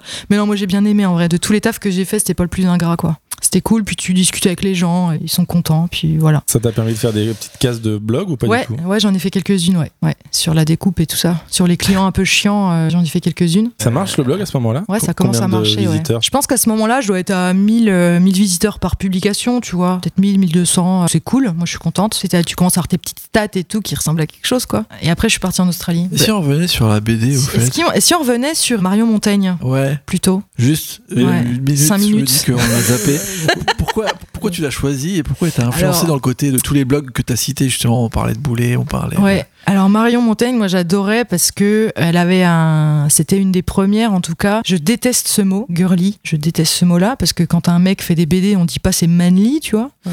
Mais à l'époque, on appelait ça la BD girly. Bref. Oh. Et pour moi, Marion Montaigne, c'est une des premières qui sortait de ça. Elle parlait pas de ses chaussures et de ses sapes. Ouais. Elle parlait de science. Elle avait un dessin. On pouvait pas savoir si c'était un mec ou une meuf qui dessinait. Mais même son perso, on sait pas si c'est un homme ou une femme. Exactement. C'est trop cool. Et j'étais là, bah, c'est un génie cette meuf. En fait, je l'adore. Et j'ai eu la chance de bosser avec elle en atelier euh, il y a deux ans. Bah, j'ai autant kiffé la personne que l'artiste. Et elle est trop cool. Bah, elle se prend vraiment pas la tête. Je l'ai trouvée, euh, voilà, pas prise de tête. Elle a toujours l'air d'être un peu à l'arrache, alors qu'en fait, ce qu'elle fait, c'est hyper pointu. Ouais. Et on croit que son dessin, c'est hyper simple. Moi, j'ai vu son bureau. En fait, elle dessine euh, trop, trop bien. Elle fait des ouais planches de malade. Bah, elle a fait les gobelins, en fait, euh. Marion Montaigne. Elle est hyper douée. Euh, elle fait simple et efficace, mais en fait, c'est parce qu'elle a, moi, de ce qu'elle m'en a dit, c'est bon, je pas envie de me prendre la tête, mais euh, ce qu'elle fait, c'est hyper, voilà, c'est hyper pointu, en fait. Et au moment où je bosse avec elle, d'ailleurs, elle bosse sur Thomas Pesquet. Ah, excellente BD. Ouais. Et elle était comme ça, elle s'arrachait les cheveux sur son bureau, elle était là, putain, il me répond pas parce qu'il est dans l'espace et tout, c'est chiant. C'est quand même la meilleure là excuse. T'es un peu débutante et tout, t'es là, ok, il te répond pas parce qu'il est dans l'espace, ok, cool. Moi, j'adorais ce côté-là, en fait, le côté euh, nana qui fait un truc nouveau et puis euh, qui s'intéresse à mort à la science alors qu'elle vient pas forcément de, de ce milieu, je crois, vu qu'elle a fait les gobelins. Et euh, voilà, elle est hyper inspirante et puis c'était une des premières à vulgariser aussi. Mm. Et sa façon de vulgariser a crevé de rire. Enfin voilà, moi je suis fan de. J'ai offert ces BD à mon frère, à mes cousins, à plein de gens. C'est un cadeau de Noël que je fais encore régulièrement, quoi. Eh Ben moi aussi. Très bon cadeau de Noël. Bah Sachez-le. ouais, ça passe chez tout le monde. Thomas Pesquet, elle en a vendu, je sais plus combien. À Noël, tout le monde s'est offert Thomas Pesquet quand elle est sortie, quoi. Dans la combi de Thomas Pesquet, pour te dire le titre en entier. Bah voilà, moi j'adore. Je suis pas du tout encore dans la, dans la vulgarisation, parce que j'en ai fait un peu du coup après avec la première BD, avec euh, Tant pis pour l'amour. C'était plus de la vulgarisation de sciences psy pour le coup. Mais en tout cas, je la trouve hyper inspirante et, euh, et ces BD me font crever de rire et, et je la kiffe. Et elle te donne envie de te lancer un peu plus ou... Euh, en tout cas, je commence à oser plus de choses. Je pourrais pas dire que je suis allée sur parce que je fais pas du tout la même chose qu'elle, mais en tout cas, euh, je trouve que cette nana, elle a ouvert des portes en disant OK, on n'est pas obligé de faire du girly quand on est une fille déjà. On peut parler d'autre chose que de nos problèmes de mec et que de la mode, et euh, on peut être crédible. Euh, Bon, elle est quand même méga crédible dans ce qu'elle fait Ouais, maintenant. C'est plus à prouver et ce dès le début. Donc du coup, pour moi, c'est vraiment une nana qui a ouvert euh, ces portes-là. Un dessin différent, un propos différent, un point de vue hyper perso avec un personnage qu'on avait vu nulle part ailleurs. Je me dis mais elle ose tout en fait. Elle s'en bat les reins. Et à ce moment-là, est-ce que tu cherches justement un sujet un peu comme ça, un peu différent, ou c'est vraiment encore quelque chose d'assez autobiographique que tu veux faire? Euh, non, moi j'ai toujours fait un peu dans l'autobio, même Ouais. sur le blog et tout, c'était des tranches de vie quoi, du quotidien. Et je pense que si je refais une BD bientôt, ça restera euh, là-dessus, parce que du coup des petites histoires, euh, j'en ai plein à, à raconter. Moi j'aime bien m'inspirer. euh, je suis quand même très ancrée dans le réel quand même dans ce que je fais. Je suis Ouais. pas trop science-fiction, je suis pas trop. T'as besoin de vivre les choses pour les raconter? Ouais, je crois que j'ai besoin de me casser la gueule un peu pour apprendre et pour comprendre et pour. Ouais, je suis pas trop dans l'invention et dans la science-fiction en tout cas. Même en BD, tout ça, j'en lis très peu, trucs faux. Ah ouais? Ouais. Genre même Boulet, par exemple? Bah si, Boulet, j'aime bien, mais Boulet, il est hyper inspiré de... C'est vrai, il mélange les deux un peu. Il mélange les deux, mais par- j'ai lu toutes ses notes. Ouais. Par contre, je me suis pas encore plongée dans Bolshoi Arena, par exemple. Alors que tout le monde me dit que c'est génial et tout ça, je me suis pas encore plongée dedans. En plus, je connais Asen et tout, donc les deux, ils vont, ça se trouve, ils vont m'entendre et ce sera. Je pourrai plus leur dire bonjour à, C'est ça, à- à c'est. Angoulême. La fin d'une amitié. Ils Non, en plus, euh, Non, mais en plus, j'ai pris l'apéro chez Asen il y a 2-3 semaines, tu vois. Donc vraiment, euh, je lui ai pas dit que j'avais pas lu Bolshoi. En plus, ça marche trop bien. Et enfin voilà, mais euh, j'ai plus de mal, moi, à rentrer dans ce genre de scénario. Ouais, t'as besoin que ça soit un peu plus. J'ai besoin, en fait, quand j'ai une lecture, euh, que ce soit en roman ou en BD, quand je referme le bouquin, j'ai besoin que ça m'ait changé. Ok. Tout. Tout ce que tu dis. Ouais, j'ai besoin d'apprendre un truc et Mhm. de, je sais pas, j'ai besoin que ça me change, j'ai besoin que ça m'ouvre euh, des portes en fait euh, de réflexion. Donc je suis hyper difficile du coup. C'est la mission que tu t'imposes pour tes lecteurs ou? Un peu, ouais, quand même. Bah avec Tant pis pour l'amour, euh, oui. Je pense. Avec le monde au balcon, beaucoup moins, parce que là, on est dans la vanne. euh, Enfin, ce sera une vanne historique dans 15 ans, euh, le monde au balcon. Mais, euh, mais ouais, pour tant pis pour l'amour, ouais, j'étais vraiment là-dedans, parce que moi, j'ai dû apprendre tellement après cette histoire que euh, je lisais des bouquins de développement personnel et tout, et ça m'a appris beaucoup, mais je trouvais quand même ça parfois dense, parfois lourd, parfois pas toujours accessible. Et j'ai voulu rendre cette information accessible pour que les gens aillent mieux, Hmm. finalement, je crois. Mais ouais, c'est ce que j'ai essayé de faire après tous les retours que j'en ai. euh, donc la BD, elle est sortie en septembre 2019. Je reçois encore des mails euh, tous les jours. Elle a bien marché cette BD. Elle marche encore bien, en fait. Malheureusement, du coup, parce que c'est un sujet euh, qui va durer apparemment. Euh, Mais ouais, je reçois encore des messages sur Instagram et des mails euh, de lectrices, euh, principalement tous les jours, en fait, qui disent Ben, moi, ça m'a trop aidé, j'ai mieux compris mon histoire et c'était un. Si jamais les auditeurs ne savent pas de quoi on parle, est-ce qu'on peut. Oui. Est-ce qu'on peut parler de Tant pis pour l'amour? Oui. Est-ce que vous l'avez lu? Moi je l'ai lu. quand même Moi, je l'ai lu. Ok. Ça Bah, parle d'une relation euh, compliquée. Ça parle d'une histoire euh, d'amour qui euh, commence comme voilà l'amour de ta vie, trop bien, et qui finit en. Enfin voilà, je suis sortie avec un profil hyper compliqué, hyper manipulateur, et je me suis fait entraîner dans les. Dans, dans je sais même plus comment le dire en fait. En enfer. limbes, ouais. dans les limbes de la manipulation et de tout ce que ça comprend quoi. Donc euh, c'est une relation de laquelle je suis ressortie euh, complètement euh, perdue et je savais plus qui j'étais en fait. Sachant qu'avec tout ce que je vous ai raconté avant vous avez déjà compris que c'était compliqué de savoir.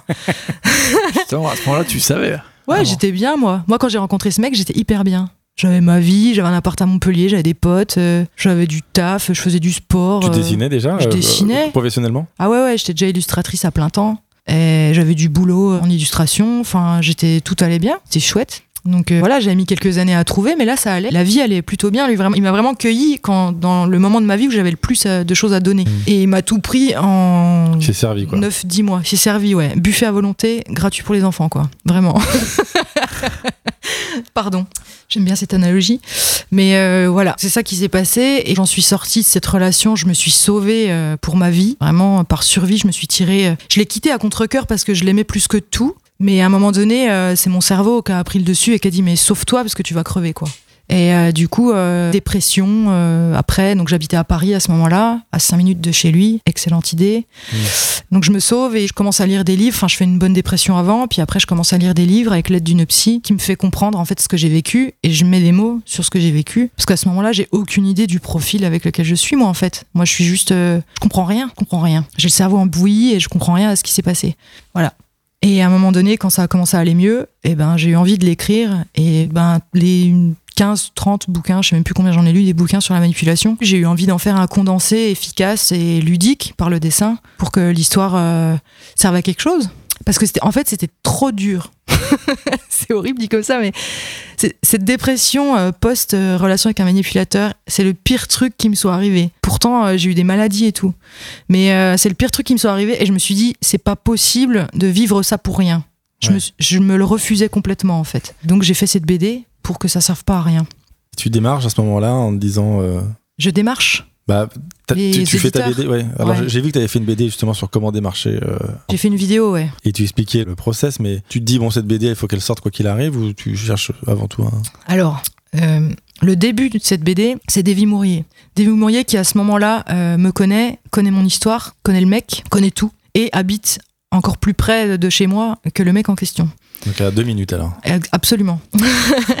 il habitait euh, l'immeuble derrière chez moi. Donc j'ai passé beaucoup de temps chez Davy où euh, j'ai passé beaucoup de temps à pleurer sur son épaule. Il m'a beaucoup aidé. Et euh, Davy, qui a une vision euh, très BD, m'a dit ben faut que t'en fasses une BD. Et moi j'ai dit ta gueule Davy, je suis au fond du trou là. De quoi tu me parles. Et j'en suis pas capable. Je m'en, je m'en pensais pas capable.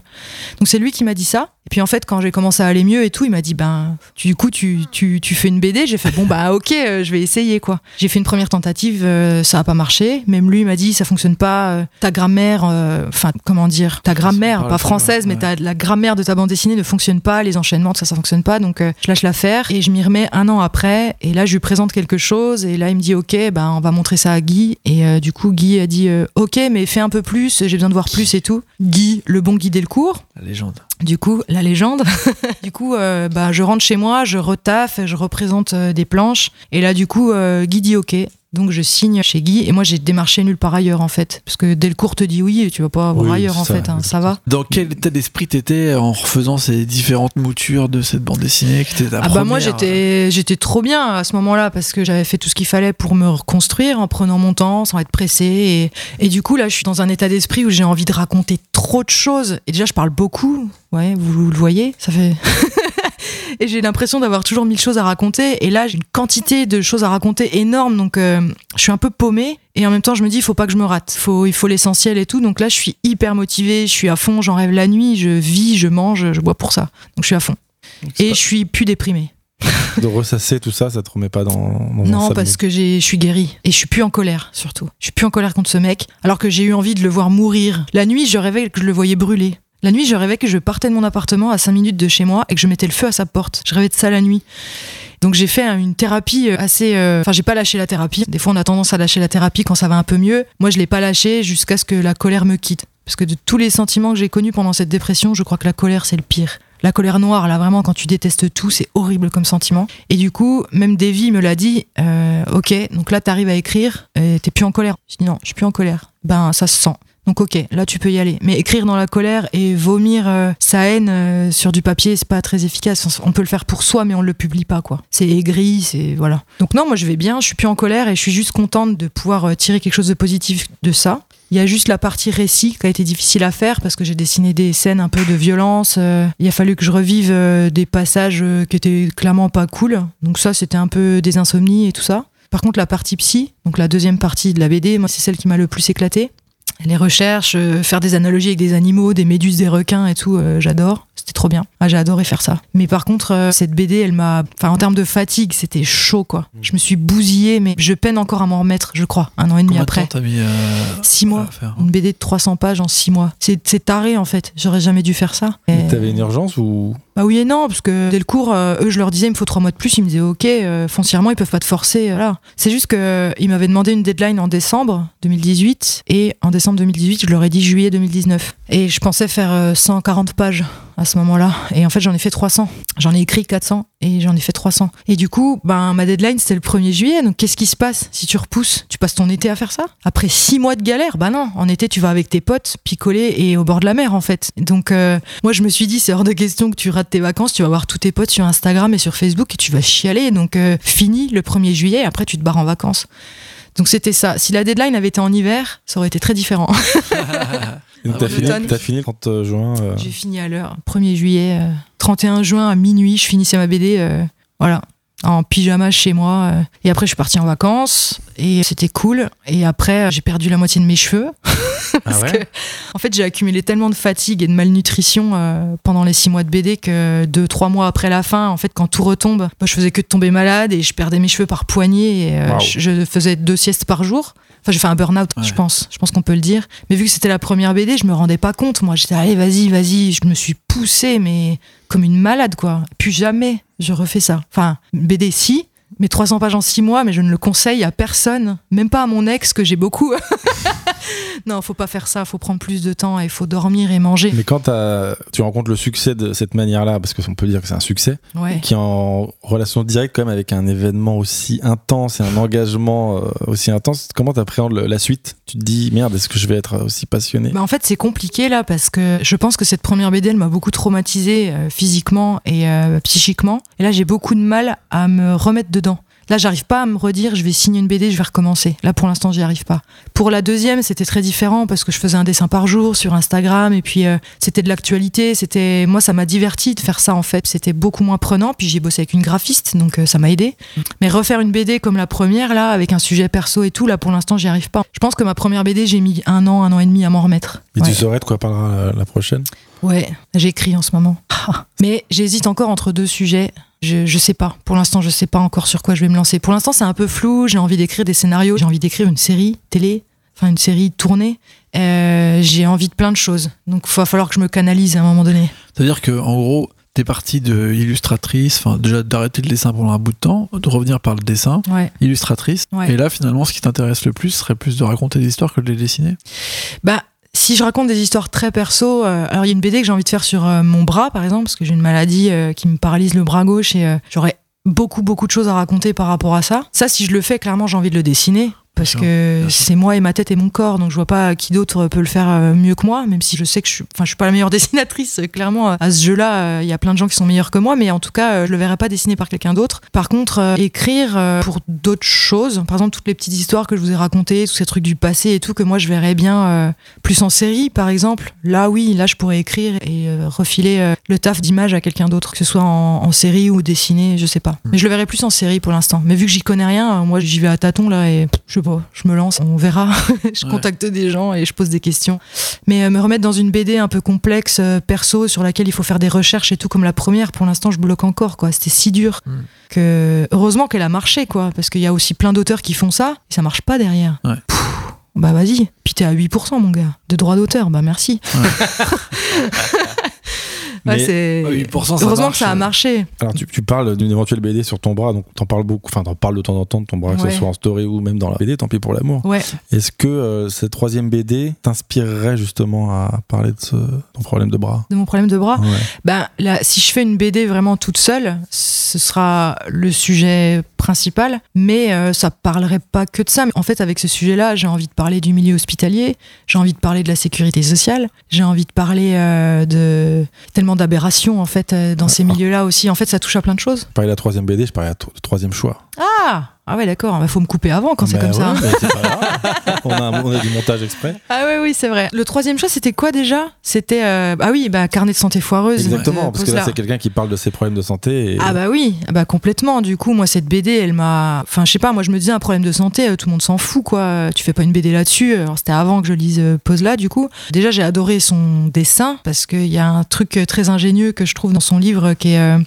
il dessinait beaucoup quand il était à l'hosto. Il le dit au début, il dit, bon, bah, les, les petits dessins où il y a un petit tampon, c'est un petit tampon en forme de boyau, je crois. Les dessins où il y a un petit boyau à côté, c'est des dessins de carnet que j'ai fait à l'hôpital. Donc on comprend qu'il a écrit sa BD euh, après et qu'il a inséré des dessins d'hosto dedans où tu ressens toute la douleur du mec. De, euh, parce que bon, pour rappeler, enfin pour euh, raconter un peu pour ceux qui n'ont pas lu Carnet de santé foireuse de Posela, c'est un mec qui a la maladie de Crohn.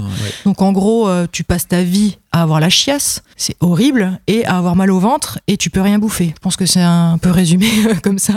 Donc c'est affreux par crise. Et évidemment, il y en a chez qui c'est pire que d'autres. Et euh, lui, il raconte vraiment le pic donc de sa maladie et à quel point euh, sa famille l'aide et euh, la relation qu'il a avec sa meuf et sa fille, trop mignonne quoi. Enfin, t'as trop envie d'avoir une vie de famille comme ça. Peut-être pas la maladie de Crohn, mais en tout cas son couple et sa fille, il a l'air de tellement les kiffer, c'est trop beau. Et voilà, il raconte ces épisodes d'hosto où il est dans une souffrance terrible et les dessins qu'il a fait à l'hôpital, vraiment, ils sont, ils sont, en plus, ils sont simples et efficaces. Il y a des pages il a rempli des pages de boyaux. Il dessine que des boyaux entassés, comme ça on dirait une déchetterie de boyasses. Enfin, c'est hyper bien fait. Enfin, j'ai lu, j'ai vraiment ressenti, euh, comme tu dis, genre ah la douleur et, mettre euh, visuellement des choses qui se passent à l'intérieur de toi. Donc en fait, euh, tu arrives à visuellement voir des trucs qu'on voit jamais en fait, et tu le ressens presque. tu ressens avec Tu te dis, je dois ressentir 1% de ce qu'il ressent, mais visuellement, il a quand même réussi à le ressortir. Ouais, c'est ça. Puis tu ressens, tu dis putain, encore un truc auquel on pense pas, encore un truc auquel, en fait, quand tes intestins fonctionnent, t'es bah, déjà, le mot ça va vient de là. Je sais pas si vous savez. La phrase ça va, ah oui. ça vient de est-ce que tu chies bien en fait. Ah ouais. Si, ta, si ta vie intestinale va bien, c'est que ta vie va bien en fait. Ouais, alors c'est moyenâgeux, je pense, hein, comme expression, mais à la base, euh, ça vient de là. quoi. tellement n'importe quoi.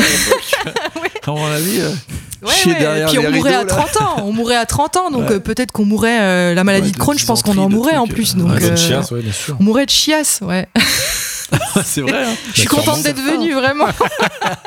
c'est ton choix. Hein. C'est mon choix. C'est la vie que j'ai choisi de mener. Ouais. Mais voilà, donc cette BD, en tout cas, euh, une révélation un peu à ce niveau-là, de me dire, en fait, euh, quand t'as une façon de raconter et une façon de dessiner, en tout cas, quand t'as un vrai propos et un vrai point de vue, tu peux parler de n'importe quoi. C'est ce que je dis souvent. Moi, j'ai souvent des jeunes, parce que je suis un peu suivie sur Instagram, donc je reçois souvent des jeunes. Suivi. Un petit peu, ouais. Plus depuis que la BD est sortie, ouais, la première. Et je reçois des fois des messages de jeunes. Alors, je peux plus répondre à tout le monde parce que je passe déjà beaucoup trop de temps sur Instagram et ça m'énerve, mais euh, des jeunes qui me disent, euh, alors je suis en train de perdre le fil. Disent qu'ils ont peur de mourir d'une diarrhée euh, aiguë. on meurt de chiasse, on en, était, on en était là, non? On était dans la ah, mort de la chiasse, ouais. Euh, non, sur le fait non, non, voilà, sur euh, les jeunes qui peuvent écrire, ou même des jeunes et des moins jeunes, des gens qui veulent se lancer et qui disent euh, Ben, moi, j'aimerais bien parler de ça, mais Marion Montaigne, elle l'a déjà fait, par exemple. Et je dis Oui, mais toi, tu l'as pas fait. Ton cerveau à toi ne l'a pas fait. Donc, fais-le, en fait. Ta manière, ta façon de raconter à, toi, peut-être qu'elle n'existe pas. Donc, même si le sujet a été traité 15 fois, ben, toi, tu vas peut-être le faire différemment. Et peut-être pas. Et peut-être que tu seras jamais publié, ça, on sait pas. Mais en tout cas, si t'essayes pas, tu le sauras jamais. Donc, crée ton truc. Et puis, au pire, tes cousins et tes parents le liront. Et puis, tant pis ça existe, c'est pas grave. Tout le monde peut pas être publié non plus, mais il y a des fois ça marche aussi. bah faut le tenter, même si un sujet a déjà été fait, on s'en fout quoi. Moi, c'est ce que je me suis dit quand j'ai fait euh, Tant pis pour l'amour, quoi. Bon, après, moi, j'avais de la chance parce que ce sujet-là avait pas été traité en bande dessinée encore. Donc, j'avais un petit créneau. Euh, quand j'ai vu qu'il y avait personne, j'ai dit, ouais, cool quand même. Peut-être que c'est pas six mois pour rien. mais, euh, mais bon, euh, voilà, peu importe quoi. Après, ton, ton point de vue à toi et ta façon de parler et ton cerveau, il est unique. Si tu veux faire une BD sur la Deuxième Guerre mondiale avec un point de vue de, j'en sais rien, de cuisinier, de. J'en sais rien en fait, de boulangère, pourquoi pas en fait C'est ce que je leur dis. Je sais pas si c'est un bon conseil, mais En tout cas, d'y aller. C'est pas un mauvais conseil, en tout cas. C'est pas un mauvais conseil. en tout cas, d'y aller et d'oser, c'est jamais un mauvais conseil. Et toi, justement, tu penses que c'est quoi qui t'a lancé, justement? Tu nous as parlé de tes petits dessins que tu faisais. C'est quoi le truc que t'as eu en toi qui t'est dit, allez, vas-y, cette fois-ci, je me lance pour de vrai, j'y vais À plein temps. À quel moment tu te dis. En tant qu'illustratrice, pas en BD, du coup. Non, mais à quel moment tu te dis, bon, bac plus 5, ça sert à rien? Euh, Ben, l'argent.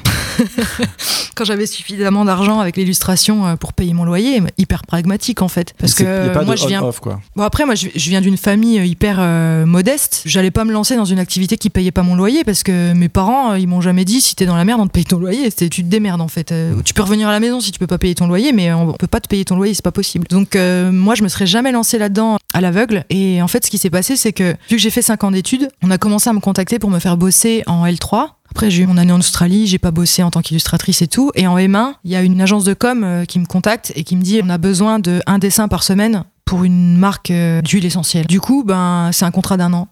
Moi, je suis là, bah, bah ok, feu quoi. Donc euh, voilà, donc je, je, suis en M1 et à ce moment-là, en plus, je cherche un stage. Ça, c'est une super expérience, peut-être même l'expérience la plus importante de ma vie d'illustratrice. Je chope le contrat d'illustratrice avec l'agence de com je les rencontre, on discute. Et à ce moment-là, je suis quand même en M1 de communication en ligne, enfin communication digitale, et je cherche un stage. Et à ce moment-là, ils me disent, on cherche une stagiaire. Donc, ils me prennent en freelance en tant qu'illustratrice, et en plus, ils me prennent en stagiaire pour faire du community management pour des grandes marques. Moi, à ce moment-là, j'apprends l'illustration professionnelle et j'apprends la communication en ligne. Donc, ah je gère moi-même mes illustrations sur Facebook, sur les réseaux sociaux, pour ah la marque pour laquelle je bosse. Trop bien donc formation de grands malades. Et aujourd'hui, si je suis suivi sur Instagram, c'est pas pour rien non plus. C'est parce que Instagram, c'est accessible à tout le monde, mais en fait, il euh, faut savoir s'en servir. Tu sais manipuler euh, la masse. Je sais, je sais manipuler euh, les outils de réseaux sociaux. D'accord.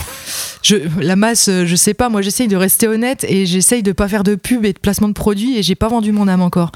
Mais c'est pas mal. J'essaye. Non, mais on me contacte souvent hein, pour faire des partenariats de merde. Ah ça me fait gerber. Ah ouais, hors de question. Non, mais des placements de produits à la con, là. Non, mais après, je dis ça, c'est horrible parce qu'il y a des gens qui le font et tu prends ton chèque et quand t'as besoin de payer ton loyer, tu le fais et peut-être que j'ai de la chance de pas être obligé, mais je sais pas, euh, des marques de leggings, euh, des leggings, quoi. Moi, je suis en slip chez moi tout le temps, je me filme jamais. Alors, je fais du sport souvent, mais je me filme jamais en train de faire du sport, par exemple. Je suis là, mais qu'est-ce que je fous avec votre legging, en fait, je sais pas. Enfin, des marques de leggings, il y a eu d'autres, euh, des marques de make-up. Enfin, là, pareil, je viens chez vous, je suis pas souvent maquillée. Enfin, des trucs où ils voient 40 cas, il voit 40 000 followers, ils disent ok, on lui envoie ça, t'es là, mais cible mon gars. Parce que là, euh, je suis pas du tout la bonne cliente.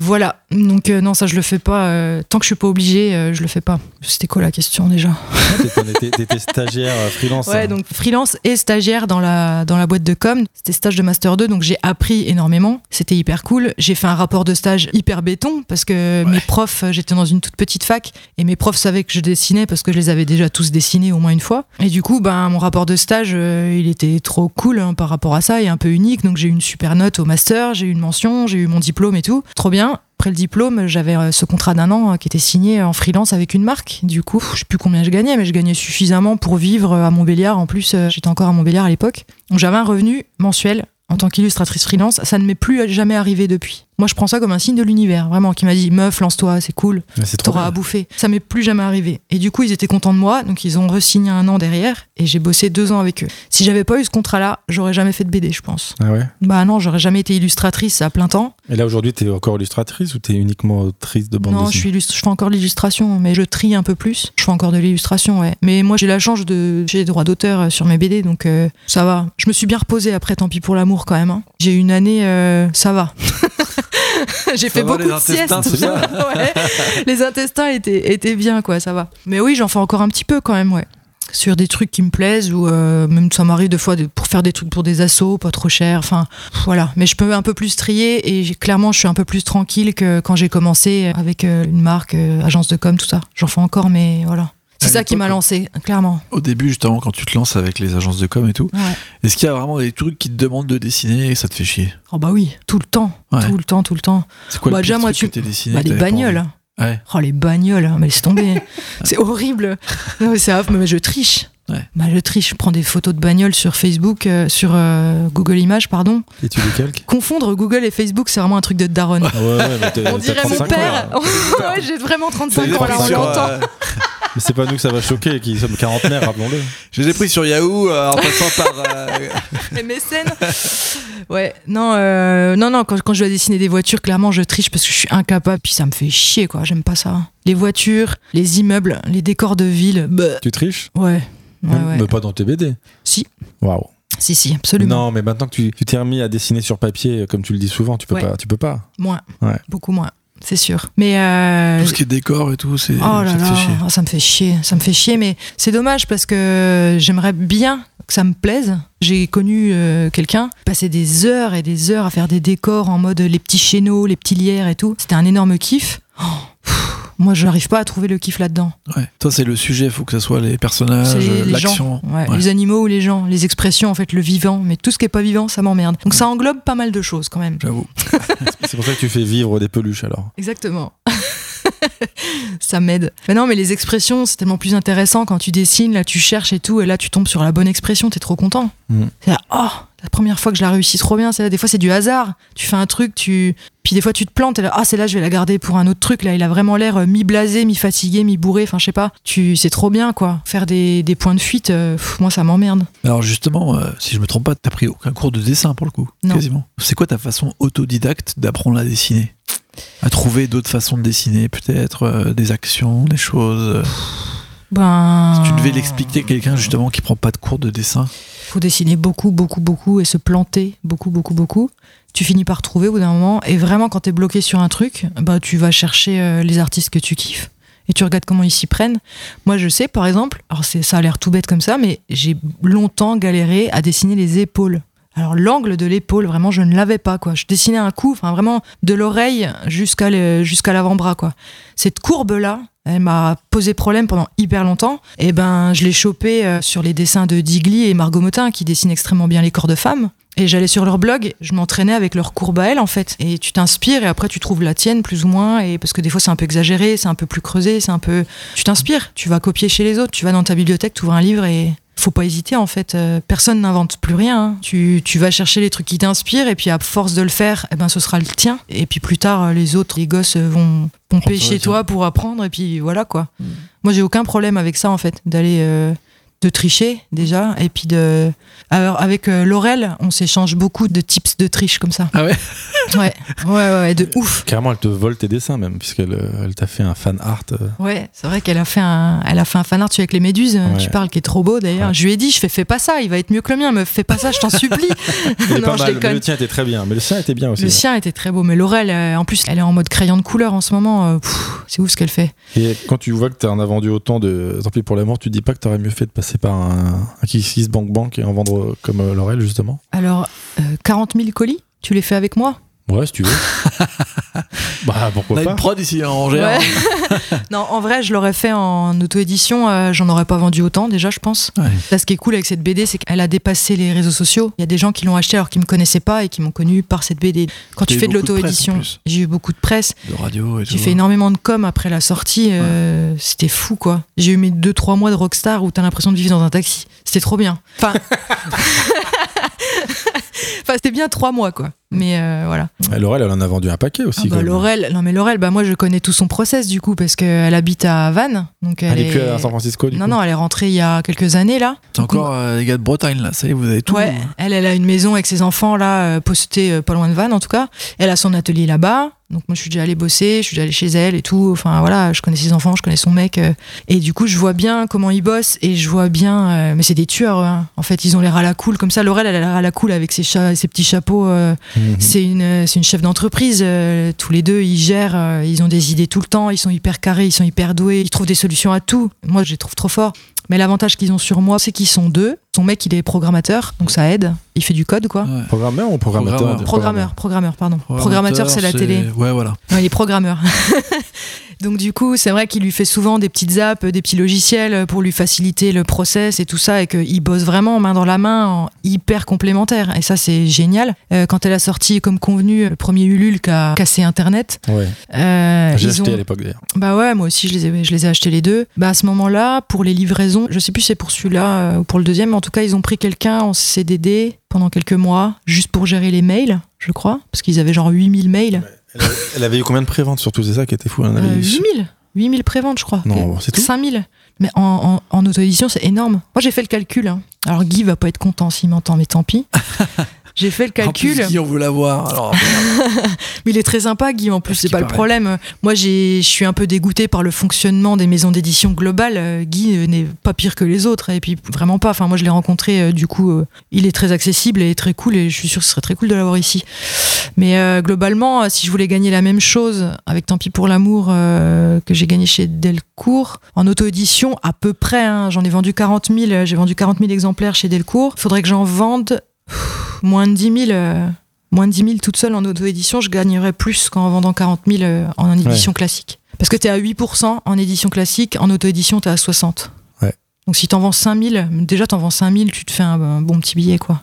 Donc Laurel, je crois qu'elle en a vendu 5 000 en pré-vente et elle en a vendu 10 ou 15 000 en tout. Mais du coup, elle a gagné beaucoup plus que moi. Si on parle d'argent, euh, enfin en auto-édition, elle a, elle a tout cartonné. quoi. Donc c'est trop cool.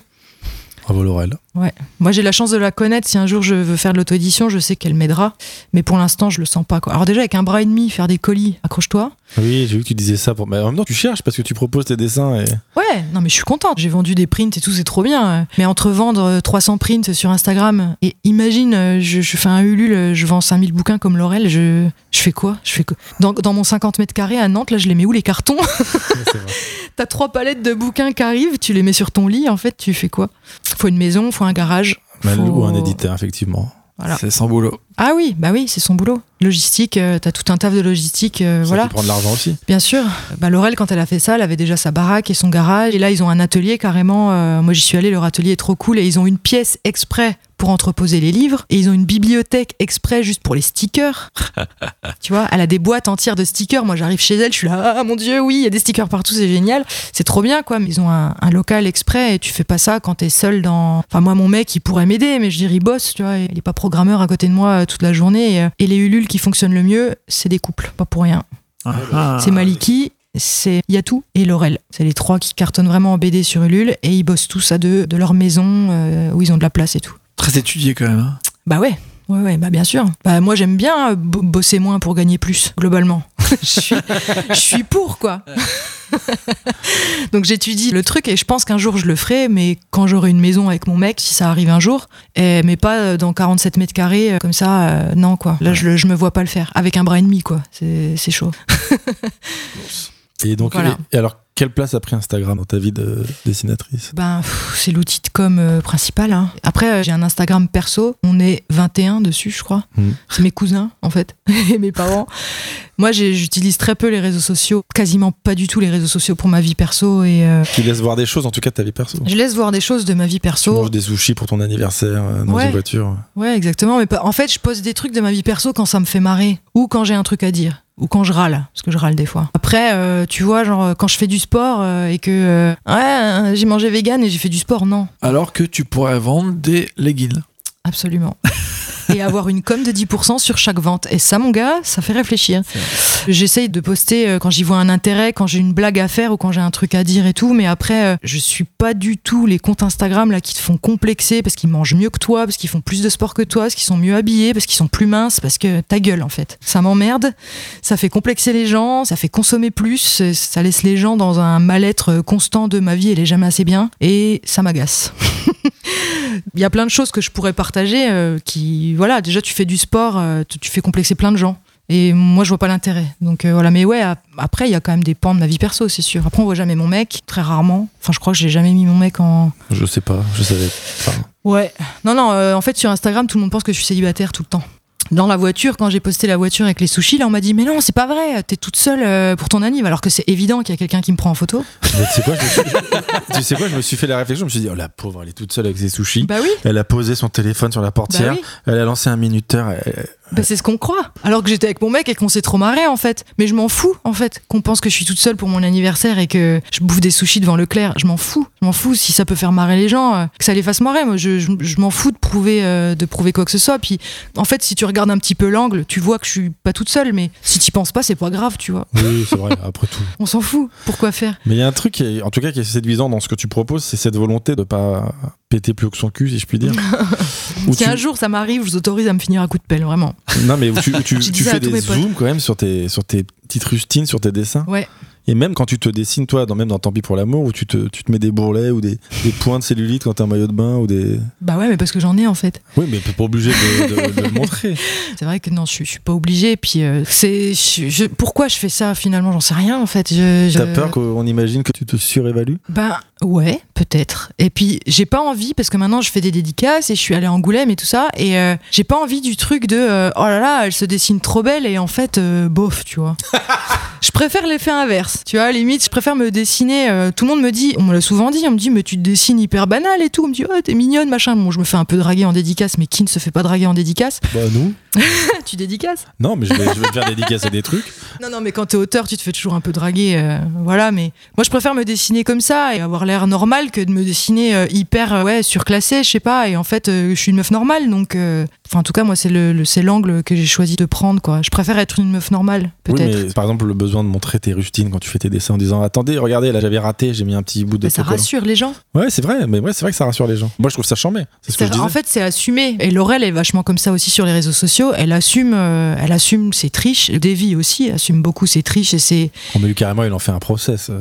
Ouais, carrément. Davy, il m'a vachement décomplexé. Il m'a montré comment il bossait. J'étais là, mais t'es un ouf, en fait, t'es taré. Il me dit, mais on s'en fout, meuf. Ce qui compte, c'est que ça fonctionne même en trichant, il y a plein de gens qui savent pas le faire ce que tu fais. Donc euh, vas-y. Enfin, aujourd'hui, on a la technologie. Euh, c'est vrai que c'est beaucoup plus facile que dans les années 80. Hein. Dans les années 80, tu voulais faire une BD sur New York, tu prenais l'avion, tu restais trois mois et demi. Si tu avais oublié de prendre le bon angle de rue et de le faire développer et que tu avais plus les, négatifs, bah t'étais dégoûté. Et euh, là, tu vas sur Google Maps et c'est parti. Et, c'est parti quoi. Et tu décalques. Et tu décalques ou tu copies quoi. Ça dépend. Oui, mais, regarde, maintenant, tu nous dis toi-même que Cédric, c'est particulièrement bien dessiné. Bah, bien sûr. Bah, lui, il décalquait pas, je pense. Cédric. Il dit, ah non, eux, c'était des, des vrais dessinateurs.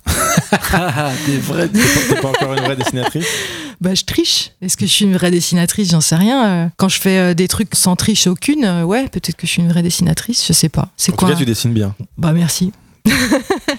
bah après, je suis pas la meilleure à ce game-là, tu vois. Moi, je. Mais je pense que je suis meilleure en... pour raconter des histoires qu'en dessin, par exemple. Est-ce qu'au final, ce qui est pas le plus important pour toi, c'est genre que ça touche au plus près de la réalité en termes de dessin ou en termes de raconter euh, de, de, récit Les deux, le ton que tu veux avoir en fait. Quand ah tu bah rajoutes des détails pour qu'on voit vraiment qui, enfin pas quitter, mais. Euh, On touche à, que ce soit en dessin ou en récit, et ça c'est un truc que j'ai entendu sur France Inter il y a pas longtemps. J'ai adoré parce que ça m'a conforté dans, dans l'idée que je me fais d'un bon récit. D'ailleurs, il faudrait que je retrouve ce truc là, c'est trop bien. C'est Isabelle, je sais plus quoi, qui donne des conseils pour les écrivains, pour les gens qui veulent écrire. Impossible de retrouver ce podcast sur France Inter, c'est quand même fou. Je suis tombée dessus par hasard, où elle dit. Euh, quand on raconte une scène, quand on raconte un truc, il faut s'attarder sur euh, les objets, sur les regards, sur la façon dont bougent les personnages, sur les toutes petites choses. Et c'est là en fait qu'on touche à l'absurde et à l'abîme de l'existence en fait, parce que à quoi sert l'existence finalement, on sait toujours pas. Mais en gros c'est ça, c'est là qu'on va réussir à faire ressentir euh, une angoisse ou un, ou un j'en sais rien, même un bonheur caché ou une tristesse ressentie euh, non verbalisée. Tu vois, ça va être par les objets posés chez quelqu'un ou la façon de regarder, la façon de bouger. Et en fait c'est ça qui est important. C'est pas pour moi euh, faire une prouesse graphique, c'est génial. Je sais pas le faire. Euh, genre, euh, voilà, pour moi, Boulet, c'est un mec qui sait tout faire, par exemple. Il sait faire des prouesses graphiques et il sait rendre le quotidien dans son côté abyssal le plus total, quoi. Et lui, par exemple, il sait tout faire. Moi, je sais pas tout faire et j'ai arrêté de vouloir faire des prouesses graphiques, par exemple. Mais je sais que les gens qui me suivent, je pense, sont là parce que je mens pas. Et je le fais, j'essaye de rester honnête malgré le fait qu'on soit 40 000 et que c'est ouf. Bah, je, poste beaucoup moins de stories d'ailleurs euh, quand même depuis qu'on est 40 000. Avant, je me mettais beaucoup moins de barrières. Aujourd'hui, je mets plus de filtres dans les stories justement parce que ça me fait un peu peur euh, autant de monde. Mais en tout cas, voilà, j'essaie de rester honnête et j'essaie de capter ces choses-là, de les rendre par le dessin. Mais si je fais pas de prouesse graphique, ben tant pis. Ce qui est important, c'est que le message passe. Pour moi, c'est ça qui est important. C'est sûrement pour ça que j'aime Marion Montaigne parce que pour moi, elle fait ça à la perfection. Waouh. Bon, et pour conclure, Sophie Lambda. Waouh. Un truc existentiel, quoi. Quel est le prochain livre alors? Bah, je sais pas. Pour l'instant, je. T'hésites entre quoi et quoi? J'hésite. J'hésite entre euh, bah, continuer euh, cette BD sur mon bras et d'ailleurs, euh, récemment, j'ai fait beaucoup de tri chez moi parce que je sais pas si vous avez entendu parler, mais on était confinés un peu. Non. en faisant du tri chez moi, je me suis rendu compte que j'avais quand même beaucoup de notes sur ce sujet-là. Donc là, j'ai tout mis dans une boîte. Il y a des bouts de carton, il y a des billets de train. Euh, j'ai tout mis dans une boîte, les trucs sur mon bras. Je me suis rendu compte que j'avais quand même pas mal de choses. Donc euh, ce sera soit ça, soit euh, un truc euh, sur, ben, sur des tranches de vie plus anecdotiques sur le passé, sur tout ce qui t'amène à peut-être tout ce qui m'a amené à faire ce que je fais aujourd'hui et à être à peu près heureuse aujourd'hui à 35 ans après toutes ces galères. Mais voilà, ça se jouera entre les deux, mais pour l'instant je sais pas là, je, navigue un peu là. En tout cas, super parcours, hein. très inspirant. Ouais, bah faut se planter, faut se planter quand même. Beaucoup d'échecs hein, dans mon parcours, hein. beaucoup d'échecs. Surtout aller en Irlande a priori. C'est ça que j'ai retenu moi. Moi, je pense qu'il faut sortir de sa zone de confort, globalement en fait. Que ça, que tu ailles partout. Va en Ardèche euh, si t'es, tant pis. Mais voir euh, des vies. Voir des vies. Non, mais il n'y a pas de lieu euh, d'exemple ou de destination parfaite en fait. Je crois que c'est juste, voilà, s'il y a un truc qui bloque, faut mettre un bâton dans l'engrenage à un moment donné. je crois que c'est ça que j'essayais de faire en fait quand je me plantais, que je me barrais. Il y a un truc qui fonctionnait pas chez moi et il fallait que j'aille chercher. Un voilà, fallait peut-être que je bouffe un peu le bitume pour savoir un peu qui j'étais. Après, c'est mon apprentissage à moi. Il y a des gens qui apprennent sans échec. Hein. Moi, j'apprends. je pense pas. Je sais pas, je sais pas. Bah, moi, j'ai beaucoup appris par l'échec. Mais... Dès que tu vas avoir un échec, au final, ça va te. Si, tu n'as jamais appris comme ça avant. Il y a des gens qui font rien de leurs échecs. Ouais. Qui passent leur temps à se plaindre et à se flageller et euh, qui ont un échec en face d'eux et qui se disent bah ok, euh, bah, je suis nul et puis j'arrête là. Tout le monde se relève pas d'un échec, je pense. Ou n'apprend pas, je sais pas. On en connaît tous des gens qui passent leur temps à se plaindre comme ça et qu'on le disque rayé sur le même échec. Après, il faut bien qu'il y ait la sélection naturelle, j'ai envie de dire, sur ceux qui ça. c'est la sélection naturelle. Euh, si, on part sur ce concept de il y a des échecs et, et, les échecs font grandir et pour d'autres ça va pas marcher, bah, c'est aussi le fait que c'est là que tu vois si le mental il est plus fort, si ton envie elle est plus forte, si lui peut-être qu'il va faire autre chose. Euh, Exactement. Cet échec là, ça va le bloquer là-dessus, il va se dire bah non finalement c'est pas fait pour moi. Il va avoir une vie qui correspond plus à ce qu'il avait envie de faire et qui correspond peut-être plus à son caractère. Peut-être, ouais, ouais, que ça, moins créative ou moins. Oui, peu, peu importe, mais oui, effectivement. De toute façon, on n'est pas. Et puis heureusement, parce qu'on se ferait chier en fait si on bah, était tous pareils. Tous, euh. tous des créatifs en plus. Pour... Oh là là Ce serait la guerre Ce serait anarchique. C'est avec des égos de fous. moi j'ai envie de faire ça. Alors, ah, ce serait l'enfer. Et pour le coup, tes envies de voyage elles sont restées quand même Elles sont restées, mais moins quand même. Moins avec le Covid, là déjà. Oui, bien sûr. Et puis, euh, non, là maintenant, j'ai envie de continuer à oser bouger et à pas avoir peur. Mais là, je suis plus dans un. Euh, je mets mes droits d'auteur de côté pour m'acheter une maison. Et j'aimerais bien m'acheter une maison. Et, euh, j'aimerais bien vivre avec mon mec. Et j'aimerais bien avancer et faire des trucs d'adultes. Ah, c'est beau. Mais voilà. Bah génial, c'est tout ce qu'on te souhaite en tout bah cas. Oui, grave. Bah, quand t'es auteur, emprunter de la thune dans une banque, euh, c'est pas évident. Mais euh, t'as besoin de combien? Non, je... c'est même pas une question d'argent, c'est une question de statut. Je te jure, il y a des banques qui m'ont dit OK, ils m'ont jamais rappelé. ça fait trois ans que j'essaye de faire un prêt pour m'acheter un toit. quoi, tu, tu, les menaces de faire une BD sur eux et peut-être que ça va aller. Je caricature tes gosses, mon gars. Ok Je sais où ils sont à l'école. La banque. Les Bad Brothers. Qu'est-ce que c'est, les Bad Brothers Non, mais ouais. Donc euh, là, c'est l'objectif et on verra combien de temps ça prend euh, d'avoir un toit. En tout cas, j'aimerais avoir un petit bout de terre euh, et un, toit, un petit bout de terre et un toit au-dessus de ma tête pour vieillir tranquille ou quoi. Et un chien aussi. Ah. J'ai envie d'un chien, mais jamais, jamais d'un chat. Ah. Bon bah écoute, la, la liste est passée en tout cas. Là, j'ai tout Internet sur le dos, quoi, en fait. Oui, euh, en tout cas, les, les, pro-chats seront, contre ah, toi. Bah, Internet, quoi, en fait, globalement. c'est vrai que les pro-chats. Ah, j'avoue, j'avoue, c'est dit, j'aime pas les chats. Non, mais il y a des pro-chiens aussi. Oui, c'est C'est une équipe, hein. Non, mais euh... team quoi, toi, Aurélien Moi, je suis team chat, mais c'est une équipe. Mais je l'entends, hein. Je l'entends et j'ai pas envie de me mettre en guerre contre la terre. Je l'entends. Mais. Euh... Est-ce que t'as grandi avec un chien? Bah oui. Bah voilà. Mais pas avec un chat. Bah oui, bah Mon père détestait les chats, donc c'est pour ça. Mais moi, j'ai jamais connu euh, les chiens quand j'étais jeune, petit. Ah, bah voilà. Donc au final, je pense que ça joue aussi vachement. Maintenant, je les vois comme des trucs chiants qu'il faut sortir pour aller faire caca. Alors, que quand t'as vécu avant quand t'étais petit, bah. Je suis, un petit peu d'accord avec toi quand même. Hein. Moi, je voudrais un chien, mais dans une maison. C'est hors de question que je lui mette une laisse pour aller chier sur le trottoir. Surtout un bulldog français, je l'ai. Bon, après, voilà. oh, c'est mignon, ça ronfle et tout. ça pète. C'est rigolo. tu, enfin, tu pars d'un loup pour arriver à ça, c'est que t'es vraiment. tu pars d'un loup. Non, non, mais c'est qu'on a. un truc à foirer. c'est qu'on est vraiment là. T'as fait trop de croisements avec des crapauds là. Non, trop de laboratoire. Je suis un peu d'accord. C'est vrai que c'est un peu l'animal. On comprend très rapidement qu'il est pas fait pour la vie. Non, non, non. Tu vois, il est pas fait pour survivre. Le plus petit, le plus débile et ils l'ont croisé avec le plus petit, le plus débile. Ouais, c'est vrai. C'est ce qui est arrivé à cette. Problème de peau. Ils ont des problèmes de respiration. Ils sont pas, ils sont pas adaptés à la vie euh, animale, quoi. Vraiment. C'est ça qui me rassure. Mais c'est mignon quand même. Ils survivront pas en cas de. en cas de, guerre nucléaire. Mais j'en ai eu un euh, quand j'étais ah, étudiante. alors pas longtemps parce bah que. il est mort, j'imagine. bah, il avait qu'un œil déjà, alors. Il a eu une maladie, il avait qu'un œil et tout. Ouais, ça arrive souvent, je crois. Ouais, ouais, ouais. Bah, en fait, euh, ouais, je l'avais récupéré dans un chenil et euh, la meuf qui l'avait avant le, le, laissait dehors parce que ça la faisait chier. Ah ouais Bah ouais, parce que c'est mignon quand c'est petit, puis après c'est chiant, donc elle l'avait attaché dehors. Une belle connasse. Et du coup, moi je l'avais récupéré dans un chenil, mais du coup, euh, dehors, il avait chopé une maladie de l'œil et il avait qu'un œil. Et du coup, quand il courait, il prenait des arbres et tout dans la gueule. Il était trop chou, mais il était encore moins adapté à la vie. Là, si tu pars d'un loup, je veux dire, on était vraiment au niveau du cochon. Ah, ouais, cochon d'Inde, un cochon d'Inde. Ouais, cochon cochon d'Inde en liberté, ouais. Cochon d'Inde carnivore. Les cochons d'Inde peuvent mourir cochon de peur. d'Inde cyclope. Bah, les, les bulldogs aussi, bulldogs français. Les cochons d'Inde, ils peuvent mourir de peur, littéralement. Ils tremblent, vrai, les poufs, C'est vrai, c'est vrai. Et c'est juste parce que t'as approché ta main de leur cage. Non, c'est des... c'est quand même un délire. Ça sert à rien, cochon d'Inde, c'est encore pire. Hein. C'est pas ouf. Et on peut continuer sur des anecdotes comme ça, moi j'aime bien. tu en feras une BD comme ça. Ouais, c'est ça. Bon, merci Sophie Lambda d'être venue nous voir. C'était super. Ouais, franchement, super. Bah, merci pour l'invite. C'était cool. N'hésite pas à partager sur tes réseaux sociaux, parce que tu l'as fait avant de venir et c'était ah bah déjà C'est vrai un que là, j'étais tellement euh, dedans, je vous ai même pas trop filmé finalement. Ah, vas-y, filme-nous. Alors, Voilà. attends, Là, alors, filme. des trucs intéressants. alors, pour les, les followers de Sophie Lambda, donc euh, cette séquence, vous pouvez la retrouver dans le podcast La Vignette. Ah l'autre, il fait sa com fait sa et tout. pub direct. J'ai des leggings avant, moi, si vous voulez. Je comptais vous taguer un petit peu quand même. hein. Ouais, Mais, ça adore, c'est gentil. oui, oui, bah oui, quand même. En plus, euh, moi, j'ai vraiment, euh, j'ai vraiment adoré quand j'ai découvert euh, le podcast. Donc, euh, Ça fait plaisir. belle initiative d'ailleurs. Merci. Ben, merci à toi de d'être venu. Alors, est-ce que vous, venez- vous allez à Angoulême vous en général?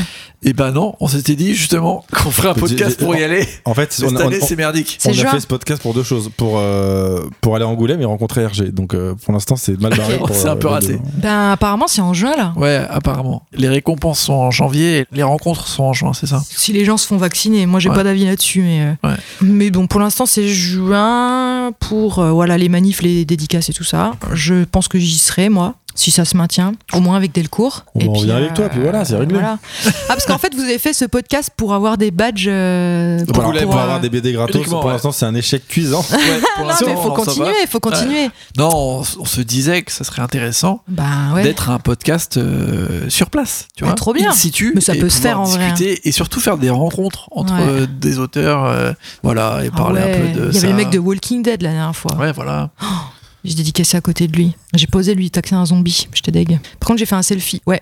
J'avais un thème pour les selfies d'Angoulême l'année dernière. C'était euh, thème. euh, je faisais des. Moi, je faisais une tête genre euh, fangirl trop contente, vraiment gueule de conne maximum. Et je demandais aux auteurs de faire une gueule de merde, genre tu m'emmerdes. À saouler. Et j'en ai fait une dizaine. C'était cool. hein. J'en ai fait une avec ce mec-là. Du coup, euh, j'ai pas eu mon zombie, mais j'ai eu mon selfie euh, ennuyé. C'était très bien. C'est encore mieux, je pense. Ça, je me suis beaucoup marrée. Mais ouais, euh, franchement, je pense pas que ce soit aussi compliqué d'organiser ça. Non, je pense pas. Toi, c'est c'est un truc qui te plaît, Angoulême T'y allé combien de fois là? Moi, j'ai été invitée qu'une fois Ok. cette année, enfin l'année dernière. C'était trop bien, Ouais. trop trop bien. Le soir, c'est la teuf dans les bars et tout. Il y a tous les auteurs au même endroit. Tu peux rencontrer tout le monde. Puis même pour les auteurs en devenir, là où qui veulent publier et tout, c'est là qu'il faut aller. euh. ouais. Bon après, il y a un bar où tu peux rentrer que quand t'as un badge d'auteur. Donc j'avoue, euh, ça c'est un peu VIP. euh, Bon. et c'est vrai qu'on va tous là parce que c'est open bar gratos. Donc Ouais. euh, on- bah ouais. le les auteurs sont Ça fait alcooliques. des rencontres. Euh, les auteurs sont, bah je sais pas, quand tu vois les auteurs globalement, c'est pas des gens forcément très bronzés et très musclés quand même. On est quand même très indoor euh, Ouais, vrai. vrai, c'est et vrai. on aime bien bouffer et boire quoi. Mais- ouais, en tout cas c'est un endroit, euh, c'est toujours au même endroit. Si je peux, si je peux donner ce tips, là où il y a tous les auteurs à Angoulême tous les ans, c'est à l'intérieur de la mairie là. Il y a une cour intérieure et il y a un petit bar qui ressemble à une guinguette. C'est une espèce de manège. Enfin ils font une espèce de montage en bois et tout. Et en fait tous les auteurs sont là-dedans. Faut un, faut un badge pour rentrer ou être invité. Mais franchement, si t'es un peu malin, c'est faisable. On va rentrer par la porte de derrière. on se- les, les tricks de Sophie Lambda. Moi, je suis la reine de l'arnaque. non, je pense que c'est faisable. Il y a plusieurs invités qui nous ont dit quand même qu'il y avait un peu deux mondes à Angoulême. Et Mhm. parmi les auteurs en général, ceux un peu justement vieille école, dessin, Ah bah ça, ouais. technique et tout. Mhm. Et que souvent les jeunes auteurs, ou qui arrivent avec des procédés différents, et les des- iPads, déjà. Voilà. Ouais. euh, sont plutôt mal vus ou un peu Bah, bien snobés. sûr. Oui. Tu l'as senti ça aussi Oui, mais surtout quand t'es une meuf. Ah Moi, ouais je m'en fous, franchement. Ils veulent me dire que je suis pas une vraie, si, une vraie, ça, je m'en fous. Ouais. Mais il y en a qui le vivent très mal. hein. Ouais. Il y en a qui le vivent mal. Moi, je crois que je suis trop nihiliste euh, pour en avoir quelque chose à foutre. Genre, euh, je suis là, mon bouquin, il a marché. les gens que j'ai en face de moi, ils sont contents. C'est tout ce que je demande, en fait. Ouais. On fait ça pour le public, en fait. Moi, je m'en fous des spécialistes. hein. Plaire aux spécialistes, c'est un truc de. C'est bien pour ton ego, mais c'est le public qui compte. Si Ça les gens sont que contents. hein. Bah oui, Plaire aux spécialistes. on s'en fout. Donc oui, oui, des fois t'es mal reçu et moi ça m'est déjà arrivé d'entendre des discours comme ça. J'essaye même pas de m'engueuler. Je me casse et je reprends une bière en général. Je pense qu'il faut passer outre et il y a plein d'auteurs qui sont complexés à cause de ça et qui ont le complexe de l'imposteur justement à cause de ces gens-là. Franchement, ça va quoi. Les mecs, ils avaient un procédé il y a 40 ans, ils ont vendu plein de BD, euh, ben place aux jeunes en fait. Soyez pas aigris, on va pas vous manger. je suis tout à fait d'accord. Super, euh, Sophie Lambda. Est-ce que tu penses justement que peut-être la profession est en train de se transformer Ouais, je pense, ouais. Bah quand ceux-là seront partis, peut-être qu'on aura un peu plus de place. non mais après il y en a des très cool, des anciens aussi, et qui sont un peu, ben, qui tiennent un peu le même discours que moi, qui sont là, ben nous on avait un process, on était à l'encre de Chine et tout, et euh, bah, j'ai regardé une vidéo il y a pas longtemps sur le dessinateur de Cédric justement, euh, euh, ah, Lodec. oui c'est ça, je crois. Et lui, bah voilà, il a 72 ans je crois, et il est passé sur la Cintiq, et il est passé sur Photoshop, et il s'est actualisé malgré le fait qu'il a 70 piges. Donc c'est possible. Si tu as envie d'être un vieux réac, c'est ton choix aussi quoi. Ouais, moi je fais le chemin inverse. Comme quoi La tablette, ça me saoule maintenant. Donc tu fais ça euh, au, marqueur, au feutre euh, alcool Ouais, feutre alcool et euh, bah, feutre noir. J'ai des feutres de calligraphie pour l'ancrage. Et ouais, marqueur alcool, bah, les marqueurs alcool, c'est trop bien. Ça te fait des super aplats. ça coûte un rein d'enfant, mais c'est super cool. C'est plus cher, l'enfant. C'est super cool. Par contre, c'est jetable, euh, c'est pas rechargeable et tout. C'est vraiment de la merde. Mais écologiquement, c'est de la merde. Mais il n'y a pas mieux euh, pour la couleur, je trouve. Et l'aquarelle, c'est cool aussi. Ça, j'en fais moins, mais j'aime bien. J'en fais en voyage. Hâte bah, de voir ça. T'emmènes pas tes 200 feutres en voyage. T'emmènes une petite palette d'aquarelle et puis ça suffit. T'as ramené des feutres là? Ouais. Ah, donc tu vas nous faire une ah, dédicace putain. Non. Non, je l'ai laissé à l'hôtel. J'en ai pris, j'en ai moi. Ah bon bah c'est cool. Ouais bah oui, c'est vrai qu'il y a une dédicace. Oui, oui, On va faire tu, une peux dédicace. Sur, tu peux la faire sur iPad si tu veux. Non, non, non, je vais la faire au crayon, au, même au stylo bille hein, s'il faut. Bon, est-ce qu'on se fait un vrai au revoir cette fois ou on ouais, parle de ouais, ouais. ouais. On fait ouais. Ou du kebab de, à côté de la mairie d'Angoulême. non, non c'est stylé. Hein. Le petit manège. Rentrer par la porte. Bon, on sera Angoulême cette année, on peut le dire, on y sera. On va, on va y aller, je pense. Bah oui. Je vous ferai rentrer, moi, la meuf qui a de l'influence. Je suis personne, je suis personne à Angoulême. Personne me connaît, je suis personne. Il y a un enfant de 8 ans qui fait comme ça des fois, mais c'est tout. C'est pas très radiophonique ce que je viens de faire. Mais T'as fait E.T. ouais, voilà. Non, non, je suis personne. Moi, je peux faire rentrer personne, mais peut-être dans quelques années.